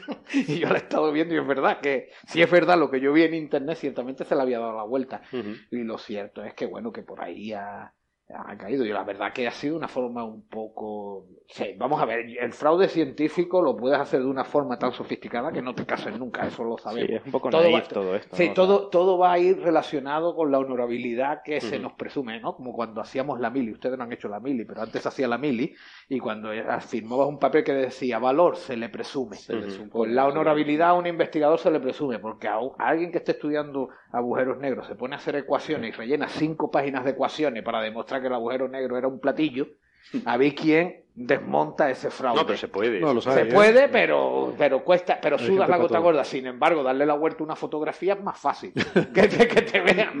Ahí no tienes que, que estar mucho rato mirando. O sea, yo lo que veo es que es muy cutre este, Eh, este asunto, sí, porque esto se y puede. ciertamente que ya que te están dando 2, 3 millones de euros, que son la- las becas que le dan, que son becas personales, que ella podía haber cogido una beca y haberse ido a otro instituto a seguir trabajando, que eh, son unas becas dadas a la Déjame persona. explicarlo. Sí, son becas RC del European Research Council, Sí. son becas muy prestigiosas, ¿no? Son, no son premios, como he visto en alguna noticia, ¿le han premiado con dos millones de euros? No. No es que te premien, tú presentas un proyecto en el que dices que eh, vas a hacer un cierto trabajo de investigación y el comité juzga tu carrera investigadora y el, el proyecto que has presentado y te conceden financiación para hacer ese Que proyecto. normalmente incluye dinero con el que vas a pagar a otro. Sí, además. Efectivamente, de, Exactamente. de ese dinero el 100% es para contratar a gente, básicamente, y viajar. O sea, que no es que ese, no es que ese Bueno, dinero se haber dedica a comprar Ah, coches. ¿no? puede No, no, no, haber, sí, eh, para montar tu propia línea de investigación, Sí, que claro, es lo que se pretende. ejemplo, es una especie de, de startup para, para un laboratorio. Es financiación para un proyecto de investigación. Sí, que no es que esté premiada para comprarse un coche, ¿no? Y, no, y ciertamente los descubrimientos que habla de la regeneración, como hablando un poco de que se demuestra que en el propio torrente sanguíneo tenemos células madres.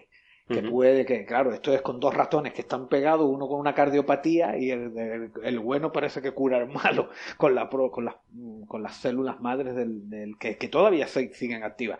Entonces, claro, eso abre unas posibilidades tremendas para las ciencias médicas, las cardiopatías, las malformaciones de todo tipo, saber que tenemos células madres activas por el cuerpo repartidas. No, es que, también es que digo yo, darle la vuelta a unas fotografías a un artículo Mm. que sabe que va a crear tanta relevancia, que va a tener tanta importancia. Mm.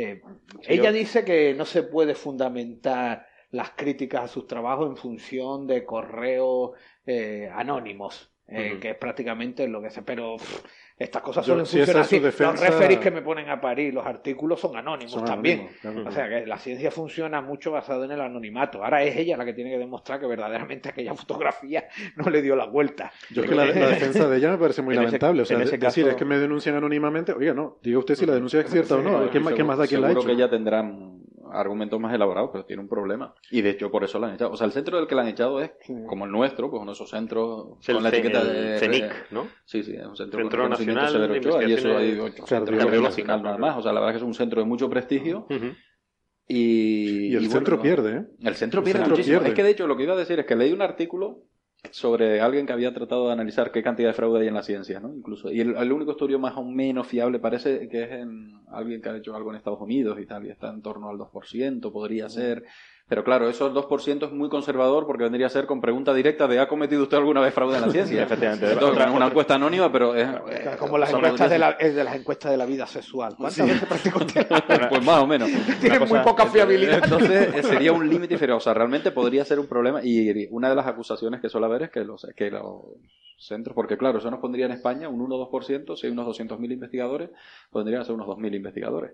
Lo que la acusación es que los centros suelen eh, tapar estos casos. Y estos casos, una gran parte de ellos, salvo que exploten con algo, un caso muy escandaloso, como parece ser el de esta chica, y de hecho, de casos como el de esta chica hay uno cada dos años de estos bien escandalosos y bien gordos. Entonces parece que tiene un problema y la han, eh, y la han echado del centro y la han suspendido. No, No, sé, y han abierto una investigación doble. Y la han abierto una investigación. o sea, la Unión pues, Europea, la- la- el- precisamente el, el RC, el European Research Council, ha abierto también su propia investigación. porque Obvio, claro. le han dado dos millones de claro, euros y claro. quieren Sí, saber no, si... en el eh, fondo eh, también la, se la puede- Unión Europea dice, por ahora solamente habíamos descargado 300.000 euros. Bueno, En el Dice, fondo- ya, ya hemos cortado, ya el resto se lo En el fondo esto también se puede ver desde el punto de vista positivo, ¿no? O sea, esto da un poco idea de que el propio sistema científico es capaz de autocensurarse, ¿no? O sea, eh, claramente esta, esta persona ha publicado una, una serie de cosas que, bueno, van a salir ahí incluso con correos anónimos o lo que quiera no, que sea. No son correos, bueno, es una página web. son Me página cuesta, web, me cuesta sea. verlo así, Andrés, porque es verdad que uno podría decir, contra la buena noticia, que a veces pasa, por ejemplo, en los casos de corrupción política, eh, se habla mucho, ¿no? Lo cierto es que parece que no, pero la justicia llega. Eh, las acusaciones que llega tarde, que llega cuando ya no tiene, por ejemplo, implicación política, porque terminas Mm. procesando un tipo que fue diputado hace 10 años, etcétera. Pero pa- eh, parece evidente que poco a poco va llegando, ¿no? Pero en estos casos no, no estoy seguro. Si las cifras que se manejan son de esas, es cierto que hay un montón de casos que se callan, que Sí, se pero tapan. es, es lo que No, pero no no, pasan a la noticia un día. Y tengo la sensación de que este caso, si llega al punto en el que el sistema toma acción y, por ejemplo, la echa en un sitio y le abre una investigación, es porque el caso es tremendamente No, escandaloso. y- y esa es que además implica, hay un montón de gente implicada, los del RC por la beca que le han dado, los del instituto por el sueldo que le están En pagando. este, en este caso es porque es muy... y los de las revistas que le han publicado las investigaciones, En este tienen caso publicaciones en Nature y en no sé dónde. O sea, cantidades de dinero considerables de Claro, medio, ¿no? Y por eso pierde. entiendo que esto ha salido a la prensa y todo. Y, todo. Hay, hay, hay unos Hay- fuertes hay- incentivos a, a- a- a que estas cosas se produzcan, porque si sabes que eres capaz de colocar unas publicaciones en las revistas mejores, y Mm. esto solamente lo consigues hoy en día con resultados espectaculares, la presión que hay sobre los investigadores Sí, es muy tentadora, es muy tentadora, y yo creo que el riesgo está minimizado, porque en Yo- este caso yo creo que es que si, que si modificas un poquito la fotografía, que no se ve que Eso- solamente que le has dado la vuelta, Eso es lo que yo estaba pensando, porque es tan burdo. El... A mí es que me da mucha pena este caso. eh, Pena en los dos sentidos. Es decir, si es un error, eh, me da una pena inmensa, porque lo único que tiene esta chica como investigadora, como tenemos todos, es la honorabilidad. Si no tienes, si se pierde eso, pierdes todo. O sea, ya no puedes hacer No, investigación ya- nunca más en tu vida. Sí, su carrera está arruinada. La sí. carrera estaría arruinada. Entonces, si es por un error, es una pena horrible. Si es por mal mm, aposta, si es adrede, me da pena porque está fatal hecho. Es decir, es dar la vuelta a unas fotos que hasta yo me estoy dando cuenta. Si lo haces con el dedo o lo haces con el paint, ¿Sabes lo que pasa? A mí no se notaría, ¿no? Yo tuve un año y medio, un pasado ya que empecé a ser cada vez más remoto, que trabajaba en la caja de ahorro. Una temporada de trabajo. Y entonces ahí, pues, era, bueno, aparte de la formación que te daban. Voy a irme al caso del fraude, lo que se llamaba en el argot meter la, la mano en la lata del gofio, o sea, aquí en Canarias, ¿no? La lata- que es básicamente coger dinero. de. En esos casos también se daba periódicamente. Y, de, y bueno, también eran difíciles de manejar y porque están los derechos de la persona, hay que, eh, había que tener muy claro esos casos y no se procura, se procuraron no airear también un poco por respeto a la persona, porque muchas veces son, eh, ese meter la mano obedece a una situación personal que tampoco tienes por qué, etcétera, etcétera, ¿no? Ujú. Pero donde yo voy, o sea, una de las cosas que ocurría, a la gente le suelen pillar al final cuando ya es que lo coge así, abriendo la puerta y a manos llenas. Porque mm, eso es cuando lo has hecho ya muchas veces. Entonces la sensación de impunidad Claro, es que te confías y te vas confiando. a- Y entonces, si esta chica es capaz de hacer ese tipo de cambio, es probable que estés en una dinámica en la que ya no te has dado cuenta de que lo que estás haciendo es realmente burdo. Es que esto también Claro. pone un poco de manifiesto un problema que hay en el, en el sistema científico y es la reproducibilidad de los, de los Claro. resultados. ¿no? O sea que eh, si el número eh, realmente ese del 2% que tú decías de real, fraude real, eh, el número de, de trabajos que no se pueden reproducir sube a 50% probablemente. ¿no? Eh, en, en algunos campos más que en otros, ¿no? Pero esto pone un poco, eh, es un problema grande, ¿no? Porque, porque hay muchos trabajos que la gente es incapaz de poder reproducirlos en incluso en laboratorio, exactamente en las mismas condiciones. ¿no? Y no, no digamos de los trabajos que bueno pasan desapercibidos y nadie les hace ni caso, Y ¿no? te- que eso y te- seguramente Y te sirve para el currículum. Y exactamente. vas inflando el currículum de esta manera. De todas formas, yo creo que más que el fraude científico no lo considero yo mm, tan grave como a lo mejor el hecho de que la mala interpretación de los propios resultados que hace en función de los resultados que obtiene. Eh, Yo he podido detectar que hay una especie de, bueno, como le ocurre a todos los humanos, un condicionante muy fuerte. Cuando yo diseño un experimento, lo diseño ya pensando lo que quiero obtener. Entonces, eh, a pesar de que los datos te pueden demostrar otra cosa, siempre vas a ir tirando, y esto sí que está condicionado, porque eh, sí que hay una influencia muy fuerte de lo que voy buscando. Son, eh, yo tengo ya el resultado y ahora voy a hacer el diseño, el experimento para demostrar lo que tengo. No hago el diseño con una hipótesis de Eso- partida, que es lo que dice la, eh, la metodología. Claro, ¿no? Y yo me doy cuenta que en estas cosas aparece, o en el campo de la ecología, por ejemplo, es muy normal tener unas cosas que ideológicas, ciencia ideológica. Yo tengo unas ideas y trabajo para demostrarlo. No es fraude científico. Sin Es embargo, el impacto negativo en la ciencia, el impacto negativo en la ciencia es, sí. eh, Yo es creo que hay- brutal. Hay dos niveles, que es la, la diferencia entre el, el fraude y la mala praxis o la chapuza, sin más.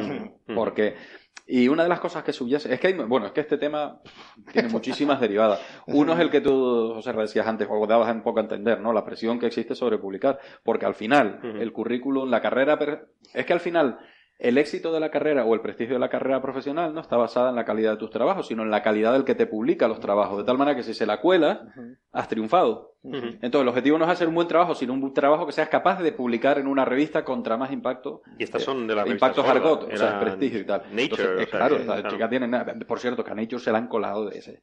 Porque es una revista científica que lleva al límite esta filosofía. Es la filo- solo publican noticias de impacto. Lo van De hecho, publican básicamente Letter, que es un, con un formato de artículo científico especialmente corto, que no requiere tanto Las- rigor en su Las, exposición. meto- sino las a- metodologías casi no aparecen. Claro, es bajar el están- resultado. Están, ocultas. Es que hay una diferencia, en, es- en español no sé exactamente cómo se, cómo, cuál es la diferencia, ¿no? Pero las revistas científicas más profesionales y revistas como Nature o Science en inglés se llaman diferente, ¿no? Son los journals son normalmente claro, claro. verdad y estos son más bien un magazine, ¿no? No, no, donde son un magazine, donde eh, la gente es el, el equivalente de Lola, digamos, ¿no? Sí, sí, o sea, sí. de que Sí, pero cuenta son las las que cosas. tienen el impacto de verdad. O sea, Claro. con tres Nature te Yo, garantizas no, un El curricularmente. problema es que muchas de estas cosas, como estas becas RC súper prestigiosas y eso tal, se dan en función de cuántos trabajos de tienes estas Claro, claro. cosas de alto O impacto. sea, tiene un En el fondo es una Yo me, yo me estoy- gustaría plantearle una, una pregunta sobre esto, ¿no? Ujú. Eh, ya que estamos hablando de este tema, y efectivamente, dice Julio, hay muchísimas derivadas, a lo mejor otro día nos podemos extender más.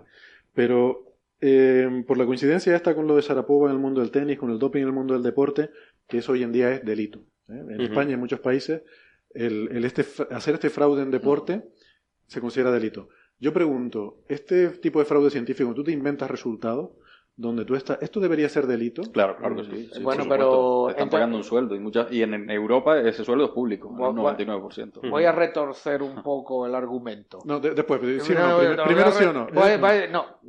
Voy voy a decir que no por una sencilla razón. Consideramos delito muchas de las músicas que disfrutamos se hayan obtenido gracias a los efectos de sustancias psicotrópicas. No, me refiero- Mucha me de la literatura que ha servido para ganar fraude. No, dinero. estamos hablando del fraude. No, de estoy que hablando del el fraude. Yo, yo separo la, en, la en el deporte es fraude caso, escribir- usar doping. Y en la música, porque yo a lo mejor Ah, me bueno, tomo algo. el- no, yo estaba hablando por el Vale, lado- ese, ese es otro, ese es No, otro, pero- ese es otro Pero debate. da no, igual, no, no, no, no, que el inclu- deporte. en- incluso en ese caso tú puedes escribir un artículo bajo los efectos del LSD mientras tenga una, cier- una consistencia interna como puede tener la música que puede hacer bajo los efectos del LSD, no hay ningún problema, ¿no? El problema es eh, que hagas algo que esté mal, ¿no? Pero A ver, ya sea con- ya sea con- Adrede, claro. Es la No, yo no. O sea, tú te puedes es- equivocarse, es lo que se espera de, de- de ti, ¿no? O sea, Da igual que hagas cosas y te equivoques. Equivocarse incluso porque has sido un chapucero. Está. Porque estás sesgado en tu experimento. Eso puede ocurrir. Y eso te puede desprestigiar profesionalmente, pero eso no te condena, claro. Lo que es condenar es decir, contra este año me hacen falta tres papers y me los invento o se los copio a otro. Mm. Eso a sabiendas Eso es sí. fraude. Eso es a lo que yo me Fraude, refiero. No, no error, fraude. Eso es fraude. Debería ser delito. Sí, lo que pasa que entonces habría que crear como el Tribunal eh, Superior de Deportes, ¿no? Habría que Mm. crear un Tribunal Superior de vale. Investigadores o algo Sería- hay de eso, ¿no? Eh, Existe. Carlos, Una de Yo en mi caso, yo creo que esto es peor, esto es peor que el doping. Entonces, si el doping es, pues lo, con más razón, ¿no? Eh, esto es irse en contra del método científico y no solamente el dinero público, que efectivamente es, un, es tirar el dinero público a la basura. Eh, da igual si te lo has metido en el bolsillo o lo has, lo has quemado. Eh, es muy grave. Otra cosa es que haya que hacer tribunales, porque yo creo que la pena que lleva es que no va a poder volver a ejercer. Yo creo que la pena ya está. Pero el propio sistema ya la va, La va a expulsar. No, no, no, no estoy de acuerdo. no. Es que esto, que es otro tema, otra de las derivadas y no quiero abrirlas, pero esto de que la pena ya es suficiente, no podré volver a ejercer, eso no es una pena suficiente ni de broma, porque parece como que la carrera científica está cargada de ese virtuosismo que nos separa de cualquier otra carrera profesional. O sea, si tú eres un empleado de banca, como decía yo, y robas y tú condenas que no vas a poder volver a ejercer, pues guay, pues ejerzo otra cosa. Mm. No, ¿por, por qué? Porque se considera que es un trabajo y por lo tanto si te, no vas a volver a ejercer ese trabajo, pues haré otro. Eh, La condena tiene que tener una pena. O sea, no es solo ya no vas a poder volver a ser científico, qué terrible. Pues no, porque esto es un trabajo y por lo tanto, hombre, es evidente que tiene una carga motivacional muy grande y una carga Es de un poco- implicación personal. Es un poco como el caso Este de, oficio, pero de los no deja de ser un de oficio. los periodistas que no escriben sus propios artículos, que tienen otra gente que se los es escribe. otro fraude, claro. En Ese la, tipo de fraude. en la política No, pero esto es distinto, y voy a decir- y- y ya. Voy, voy a decir por qué yo creo que, que- yo estoy de acuerdo con Carlos. Creo que es más grave que en el deporte por una razón sencilla. Es que es verdad, estás eh, defraudando el, el sueldo que están pagando, estás defraudando el dinero que te dan para hacer tu investigación, pero es que estás eh, entorpeciendo el avance del conocimiento. No, O sea, no digamos ya que haya consecuencias en gente sobre la que ha hecho experimentos que hayan podido, hablamos el otro día de este, de este hombre que se le habían muerto pacientes. Pero, pero bueno, no es el caso. Mm. Pero aquí hay un- hay una persona, si, si le dan dos millones eh, de personas fraudulentamente a esta, a esta persona, no se los están dando a otra persona que sí que estaría haciendo un avance significativo en la ciencia, que podría llevar a un descubrimiento que a lo mejor ayudara a salvar vidas. Ujú. Es un poco retorcido, pero quiero decir que es grave. Sí, claro, claro, grave, grave. grave. A mí me parece muy grave. Y creo que debería llevar es un escándalo.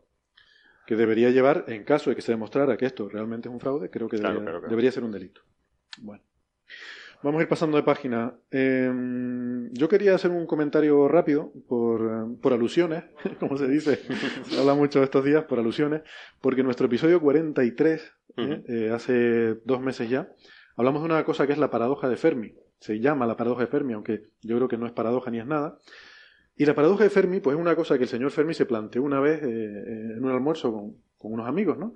Diciendo, bueno, si el universo es tan grande, ¿no? Y hay 200.000 millones de estrellas en nuestra galaxia, y todos estamos de acuerdo que, bueno, pues la vida no saldrá en muchos sitios, pero debe salir, eh, donde tantas estrellas hay, pues debe salir en bastantes sitios. El universo debe estar lleno de vida, ¿no? ¿Dónde está toda esa gente, no? O quizás, como lo plantean de una forma mucho más elocuente nuestros eh, amigos de Lelutier, Pero los intelectuales nos preguntamos, ¿por qué se esconden? ¿Por qué no se muestran? Pues esto que nos dice Marcos Munstock aquí es lo que eh, en términos técnicos se conoce como la paradoja de Fermi. ¿Por qué se esconden? ¿Por qué no se muestran? Bueno, A los intelectuales, claro. Sí, nos lo preguntamos los Nos intelectuales. preguntamos los intelectuales Claro. que te creen en esta mesa. En, Claro, las charlas, claro. en las charlas de café. En las charlas de café nos lo preguntábamos como en esta. Eh, entonces yo dije en aquel episodio, bueno, hablamos de, de muchas cosas, en aquel episodio yo dije que en algún momento yo me había hecho un calculito que salía que si hubiera mil civilizaciones como la nuestra en nuestra galaxia, no nos detectaríamos. Estaríamos preguntándonos dónde está todo el mundo, ¿no? Y entonces dije, bueno, creo que tengo ese calculito por ahí, ya lo, ya lo revisaré. Yo esperaba que eso quedara ahí y que no tal, pero que lo resulta que... recuerdan persistentemente. ¿o qué? Oye, es que uno, uno es, eh, ¿cómo se dice? Dueño de sus silencios, pero esclavo de sus palabras, ¿no? Claro. Pues, nada, lo, lo tuve que rebuscar porque me lo han estado preguntando. Resulta que yo estaba equivocado, tengo que rectificar. Porque no eran mil, eran un millón. Si hubiera un millón de civilizaciones en nuestra galaxia, no sabríamos que existen las otras 999.999, un millón de civilizaciones como la nuestra. En Como este la- nivel. de En este nivel, como la nuestra. En este nivel Vamos a partir de esta hipótesis. Hay un millón de civilizaciones como la nuestra en la galaxia ahora mismo. El calculito es más o menos, por ponerlo así, es una cosa muy sencillita, estas de, de, de servilleta, ¿no? que nos gusta Ujú. hacer a los científicos. Una cosa de orden de magnitud. Esa es la premisa básica. Un millón de civilizaciones como la nuestra. Bueno, resulta que en la galaxia, en un entorno mm, típicamente como donde estamos nosotros ahora, la densidad de estrellas es de 0,004 estrellas por año luz cúbico. Eso es poquísimo. ¿Vale?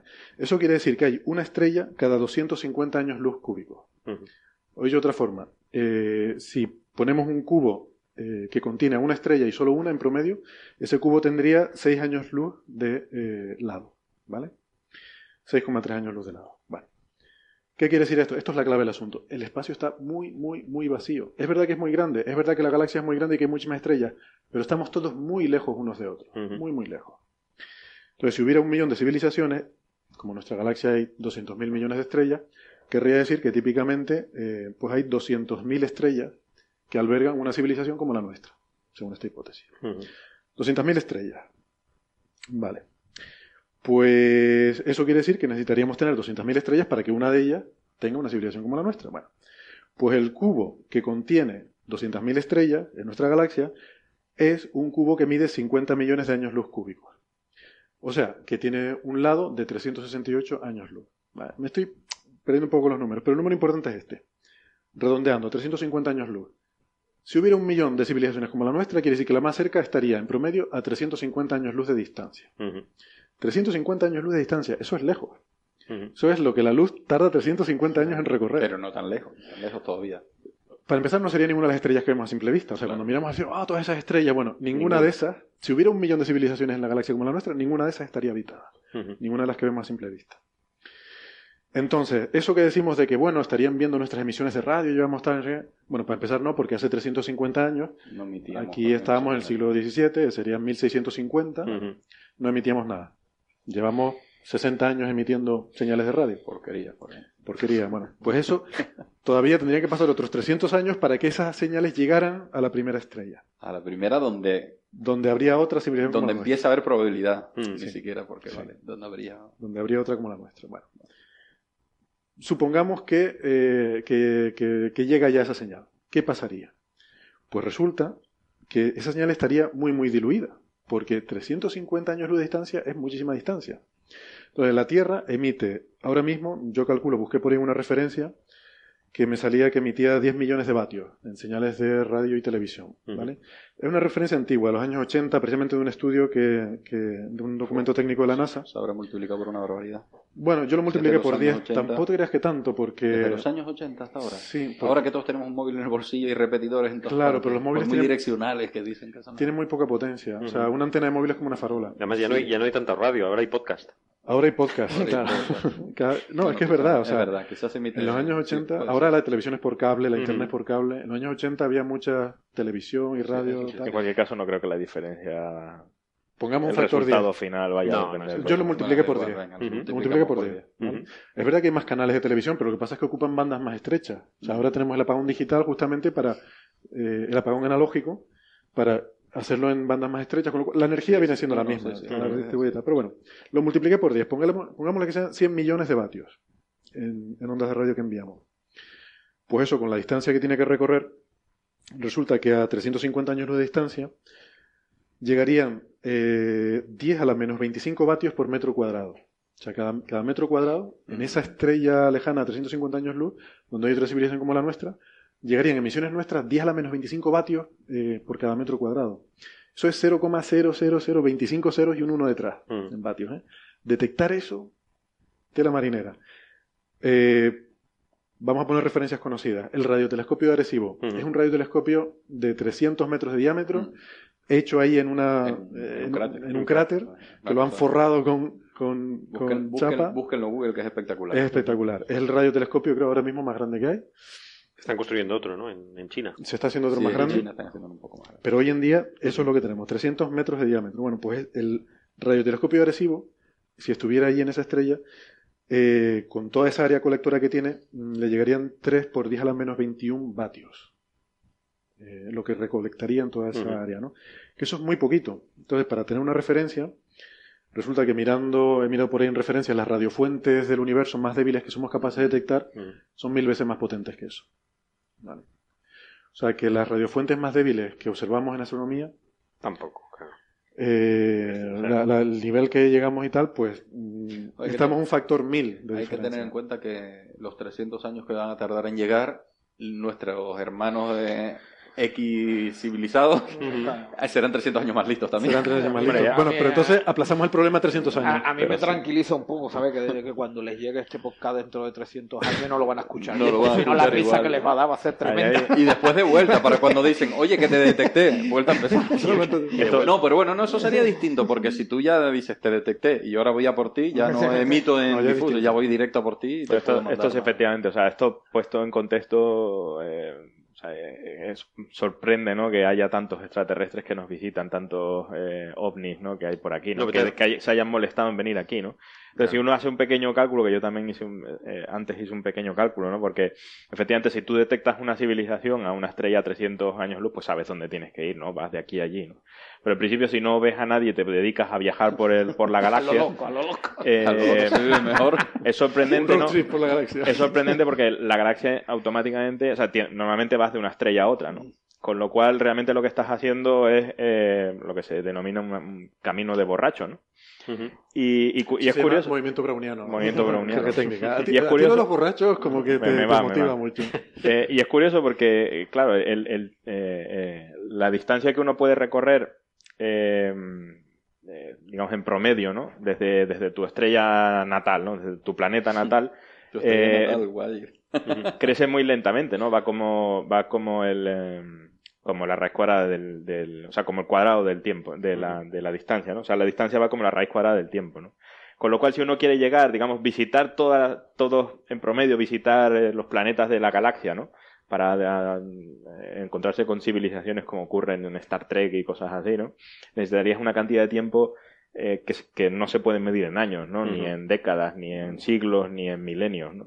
Eh, o sea, la galaxia es extremadamente grande si uno no sabe dónde tiene No, que ir, ¿no? Entras en tiempos que son equivalentes a lo que llevamos como Incluso- en el planeta. como- Incluso moviéndote, incluso moviéndote a la velocidad de la luz, ¿no? O sea, si consiguieras, si tú te movieras a la velocidad de la luz, visitar la galaxia te, te lleva una cantidad de tiempo brutal, ¿no? Que no puedes contar. eh. Ujú. ¿Qué Con lo cual es sorprendente que ¿Millones de años? o- ¿Eh? ¿De qué estás hablando? ¿Millones de años? Cientos de miles de años o cosas así, ¿no? Yo esta paradoja la conocía con otro nombre, la paradoja de Calvin. La paradoja de Calvin y Hobbes, no sé si los conocen. Sí, claro. Sí, dicen que, que la gran evidencia de que existe vida e inteligencia es que no, es que no han intentado ponerse en contacto con nosotros. Esa es la gran evidencia de que hay Pues vida sí. inteligente. No, Esa claro, es la paradoja no inversa. Yo una vez leí, pero ahí ahora no me acuerdo, la verdad es que las podía haber buscado. Porque sí leí un artículo muy bueno que hacía cuentas un poco más extensas, porque haciendo cuentas extensas tiene que tener en cuenta que ya es una probabilidad baja a partir de que hayan civilizaciones en tu mismo estadio de evolución. Entonces, encontrar vida, ¿no? Lo de buscar vida y tal, mínimamente estructurada y porque ahora lo que se están buscando es eso, vida bacteriana, por ahí a ver si hay algo No, si, simplemente... Pero buscar una civilización, digamos, Mm. tienes que considerar en cualquier estadio de nuestra evolución presente o futura y claro, todo está amparado que, y aún así la paradoja no salían los números. O sea, es que lo más probable sigue siendo no encontrarse, aunque esté esto plagado de gente. Claro, si surrealista, ¿no? simplemente, o sea, no, no pretendo dar ningún tipo de rigor a estos cálculos, sino simplemente decir que para mí la paradoja no es tal paradoja, es que es normal que no nos veamos. Claro. Es que, como decía Cristina, es que podemos estar un millón de tíos aquí pensando que estamos solitos todos, y dónde están los demás, y todos aquí solitos a ver si... Claro. Y resulta y pensando que no hay nadie más, y resulta que, que sí que que está hay, pero- lleno, está lleno, pero no nos Claro, vemos. solo es una paradoja si, si no piensas lo realmente vacío. Vacío que está Vacío todo. que está Muy todo. grande todo y está todo muy Grande y vacío. Sí, sí, sí. Y mejor, porque si no estaríamos todos visitándonos y sería terrible. No tendría gracia, ¿no? Yo es que Sí, el- el- claro. con los vecinos el mejor contacto posible, ¿no? Es mejor. No, hay- para intentar buscar vida inteligente no hay que ir tan lejos, se puede ir a Gran Hermano, o Mujeres, Hombres y viceversa. Que es donde no, es donde no está. Evidencia, evidencias de vida inteligente. Después no vienen a pedir sal y ya no te los quitas de encima. Claro, claro. Cualquiera que lleva una comunidad de vecinos quiere que estar lo más lejos de la humanidad. De gente. Cuanto más apartado, mejor. ¿no? Bueno, no sé. Eh, Carlos, muy rápidamente, ¿nos quieres Sí. contar esto de la lentilla esta progresiva, no sé qué? Ah, sí, es, un- es una lentilla de, de- de una persona, Jaume Pauné, de la Universidad Politécnica de Cataluña, que estaba, está haciendo su, acabando su doctorado. Que- Está haciendo su doctorado en inventar una lentilla. Sí, bueno, estaba desarrollando en unas un tipo de lentilla. Eh, lo que pasa es que lleva muchos años, así lo que lleva el el doctorado unos cuantos años. Lo que pasa es que estaban haciendo unas pruebas médicas que, que necesitan mucho tiempo, como sabe José Ra mejor que nosotros, en, en- en que eso se pueda usar. ¿no? En el doctorado ahora va a tener menos tiempo, en tres años tiene que estar resuelto. No, está, está, está acabado, es, es su doctorado. Tendrá tres años, más no tiene. Y lo, y lo que se dieron cuenta es en, en los niños que les estaban poniendo gafas para corregir la miopía, a aquellos niños que además tenían otro problema de, hipermetropía, de, ver mal también de cerca, las gafas progresivas que les ponían eh, les ayudaban, mientras se iban desarrollando lo- los chavales, a que cuando fuesen adultos tuviesen menos miopía. ¿no? Se, les corregía con gafas progresivas, se les corregía la miopía. Y, no sabían muy bien por qué. Entonces estaba la hipótesis eh, que tú cuando corriges eh, la miopía, eh, estás corrigiendo el eje mm, donde estás viendo, es decir, donde estás enfocando. Pero es muy importante el resto de la luz que le está llegando a la retina, por los laterales. Las lentillas ahora mismo que existen comerciales no corrigen eso, corrigen solamente en el eje. Entonces corrigen la miopía, pero eh, el ojo, de alguna forma, esa luz que le está llegando al, resto de lo que no es el centro del ojo, a la retina, al resto de la retina, el ojo se, entien- se tiende a expandir para compensar ese efecto y empeorando la miopía. ¿no? Entonces, en, los chavales que, de 9 a 13 años, que es cuando eh, crece ¿no? la, miopía, y también en algún adulto, hasta los 16 años normalmente que se estabiliza, eh, si han- lo, lo- que han hecho es eh, hacer un, un tipo especial de- de- de lente de contacto, de lentillas, que se adapta a toda la córnea, ¿no? Y corrige también eh, no solamente lo que está en el eje, sino lo que, la- lo, lo que está fuera del eje, que llega a toda, a toda la retina. Lo que pasa es que esto hay que hacerlo individualizado por persona, para cada chaval o para cada persona. Hay que hacerle una, una lentilla medida para su córnea. Y eh, se- ese es lo que es, lo que, lo que es la tesis y lo que ha patentado y, y lo que lleva varios años probando es que llegan a, co- a corregir el aumento de miopía en un 43%, que es muy notable. Es decir, que, que no solamente están viendo mejor los chavales, sino que al final, cuando llegan a la edad adulta, han corregido su miopía en varias dioptrías. ¿no? Entonces es un avance Eh, muy bueno. ¿no? Curiosamente, mientras me aburría, eh, resulta que la Sociedad Española de Oftalmolo- Oftalmología ha, ha publicado un anuncio poniendo un poco el, el comunicado es bastante incendiario ¿no? Eh, sobre esta sobre esta tal y, y termina básicamente que eh, la última frase es como oftalmólogos nos vemos en la obligación de prevenir de- a la población general sobre el riesgo de estos remedios mágicos para la curación de la miopía no siempre inocuos que muchas veces conllevan importantes riesgos para la eh, función visual del, del paciente. Eh, y también le da un toque a los medios de comunicación para que antes de difundir eh, este tipo de noticias sensacionalistas sean rigurosos. Pero eso es muy extraño, ¿no? Porque Sí, no lo sé, o sea, no- nos la han colado. No, ¿Sí? yo no, no, no, no o sea, colado la no, no, noticia. al, al parecer es, es cierto, o sea, es un, una, o sea, es un desarrollo que han hecho, pero al parecer, según la Sociedad Española de Oftalmología, eh, No- sus no resultados, No. eh, las explicaciones que ha dado este, este señor son, eh, son carentes del más mínimo rigor científico.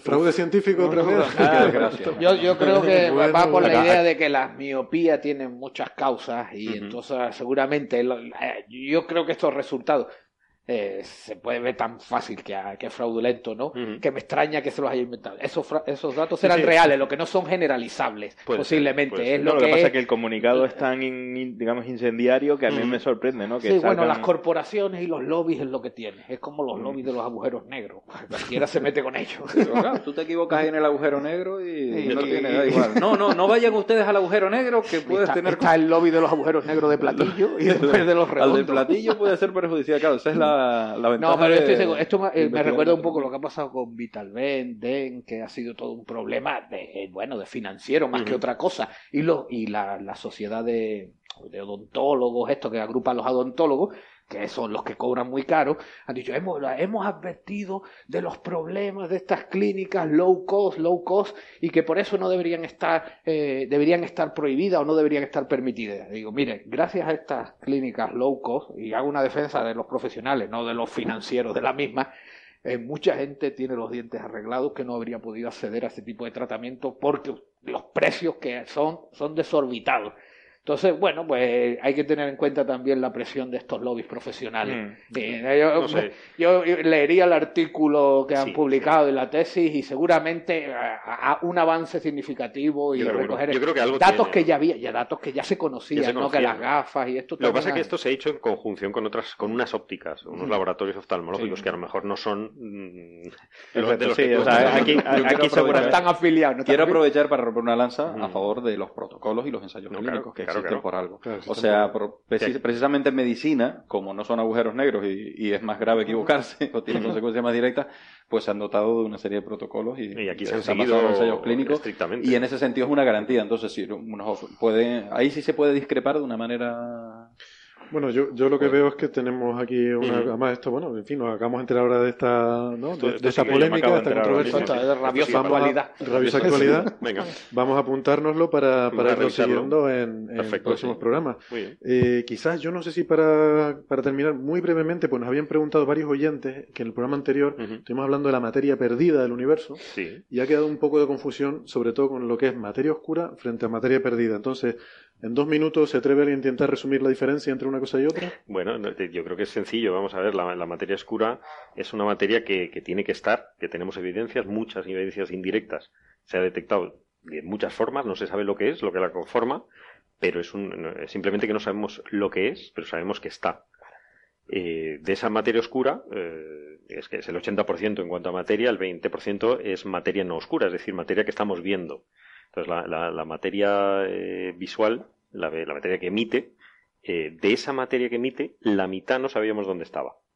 Bueno, que emite y que absorbe. O sea, materia absorbe, normal sí, no es solo... luz, sí, sí, O sea, somos nosotros, yo no emito, pero bueno, sí emito un infrarrojo, pero, pero vamos. Pero es eso, la materia que podemos ver, la mitad no sabíamos dó- dónde estaba, dónde se encontraba. Y entonces, la mitad de esa materia que emite, la materia bariónica, por así técnicamente decirlo, normal. no sabemos exactamente dónde está. Porque la existe. veíamos en las galaxias jóvenes, eh, había mucha más y ahora re- realmente solo hay la mitad, ¿no? Esa Sí, es la, sí, sí, la sí, diferencia. vamos, eh, eh, ¿sabes? La cuenta, la vieja que hacemos un poquito en la galaxia y en el halo, pues nos da la mitad, el Claro. 50%, pero hay otras cuentas que Pero haces. que, que no pasa nada porque hay mecanismos que se conocen que las galaxias eh, pueden eyectar pueden expulsar, materia y pueden expulsar, expulsar este tipo de materia bariónica y no hay ningún problema. Y luego están las alternativas, ¿no? De modelos cosmológicos a la materia oscura. Ah, no, Porque no, si no claro. funciona materia oscura, si Es que el hay materia oscura, asumimos los alter- hay un modelo, pero no es la, Claro, la sí. corriente principal. ¿no? Algo que no ves El es muy complicado es el- modelo estándar ahora, claro, si tú asumes las leyes de Newton o puedes modificar las leyes de gravitación. Claro, claro, claro. Entonces, yo, yo creo que está bastante claro, ¿no? Eh, O sea que eh, una cosa es Bueno. algo que no sabes lo que es y, y vale, y, y que puede existir o no. Puede Claro, ser materia sí, o no, lo que tú ya. dices, Julio. Mm. Y otra cosa es de lo que sí sabemos lo que es, los variones, pues que se nos habían perdido. Que, pero bueno, que no se nos han perdido de los que vemos al principio del universo los que vemos ahora. ¿no? Yo Vale. quiero 30 segundos, vamos a terminar. ¿no? Sí, sí. Romper una lanza. Otra Un- lanza, Julio, otra. te va a quedar sin lanza. Me quedo sin lanza. Venga, Se acabaron las lanzas, no me quedaron lanzas. Pero esta última la voy a romper por un viejo veterano que lleva 25 años dando excelentes resultados y es el telescopio espacial Hubble, cuyo último éxito fue esta semana. Nos llueve tan sobremojado que ni siquiera lo consideramos interesante. Han llegado aún más profundo, han encontrado una galaxia de prácticamente tan solo 400, o sea, a 400 millones de años desde la- el Big Bang. Probablemente es la galaxia más, más lejana y por lo tanto más primitiva que hemos visto y tal. Y eso lo sigue dando el telescopio espacial Hubble, que desde 1990 lleva haciendo un trabajo excelente y ha sido un éxito. Bien, Entonces, que esto no sea lo- por nombrarlo, ¿no? Una Sí, noticia semana. lo, lo trataremos en más, Sí, en más sí, profundidad. Entonces, se Hemos lo- hablado se muchas lo veces del Hubble, ¿no? Pero Hemos hablado mucho del Hubble. Se lo dejamos como trabajo a Marian para el próximo programa. Pues sí, claro, claro, claro. que lo saque. Pues, pues nada, entonces vamos a irlo dejando ya por aquí. Eh, la semana que viene más, eh, con Marian al volante. Eh, pues ya, como les dije, yo voy a estar de viaje, pero ya me voy muy tranquilo, sabiendo Tú que, esto está en buenas Tú manos. tienes entrevistas ya concertadas, ¿no? Yo, yo voy a ir a sí, voy a ir a Boulder, Colorado, a una conferencia, pero me llevo tarea apuntado, me, me llevo trabajo apuntado para, para. Coffee Break, porque sí. yo creo que va a estar interesante. Vamos a hacer algunas cositas allí que tienen que ver también con el programa y espero volver con, con la maleta llena de cosas interesantes que contar en los próximos programas. Muy bien, muy bien. Muy bien. Aquí estaremos. Pues nada, gracias. eh, nos vemos la semana que viene. Adiós. Venga, hasta luego. Ruido.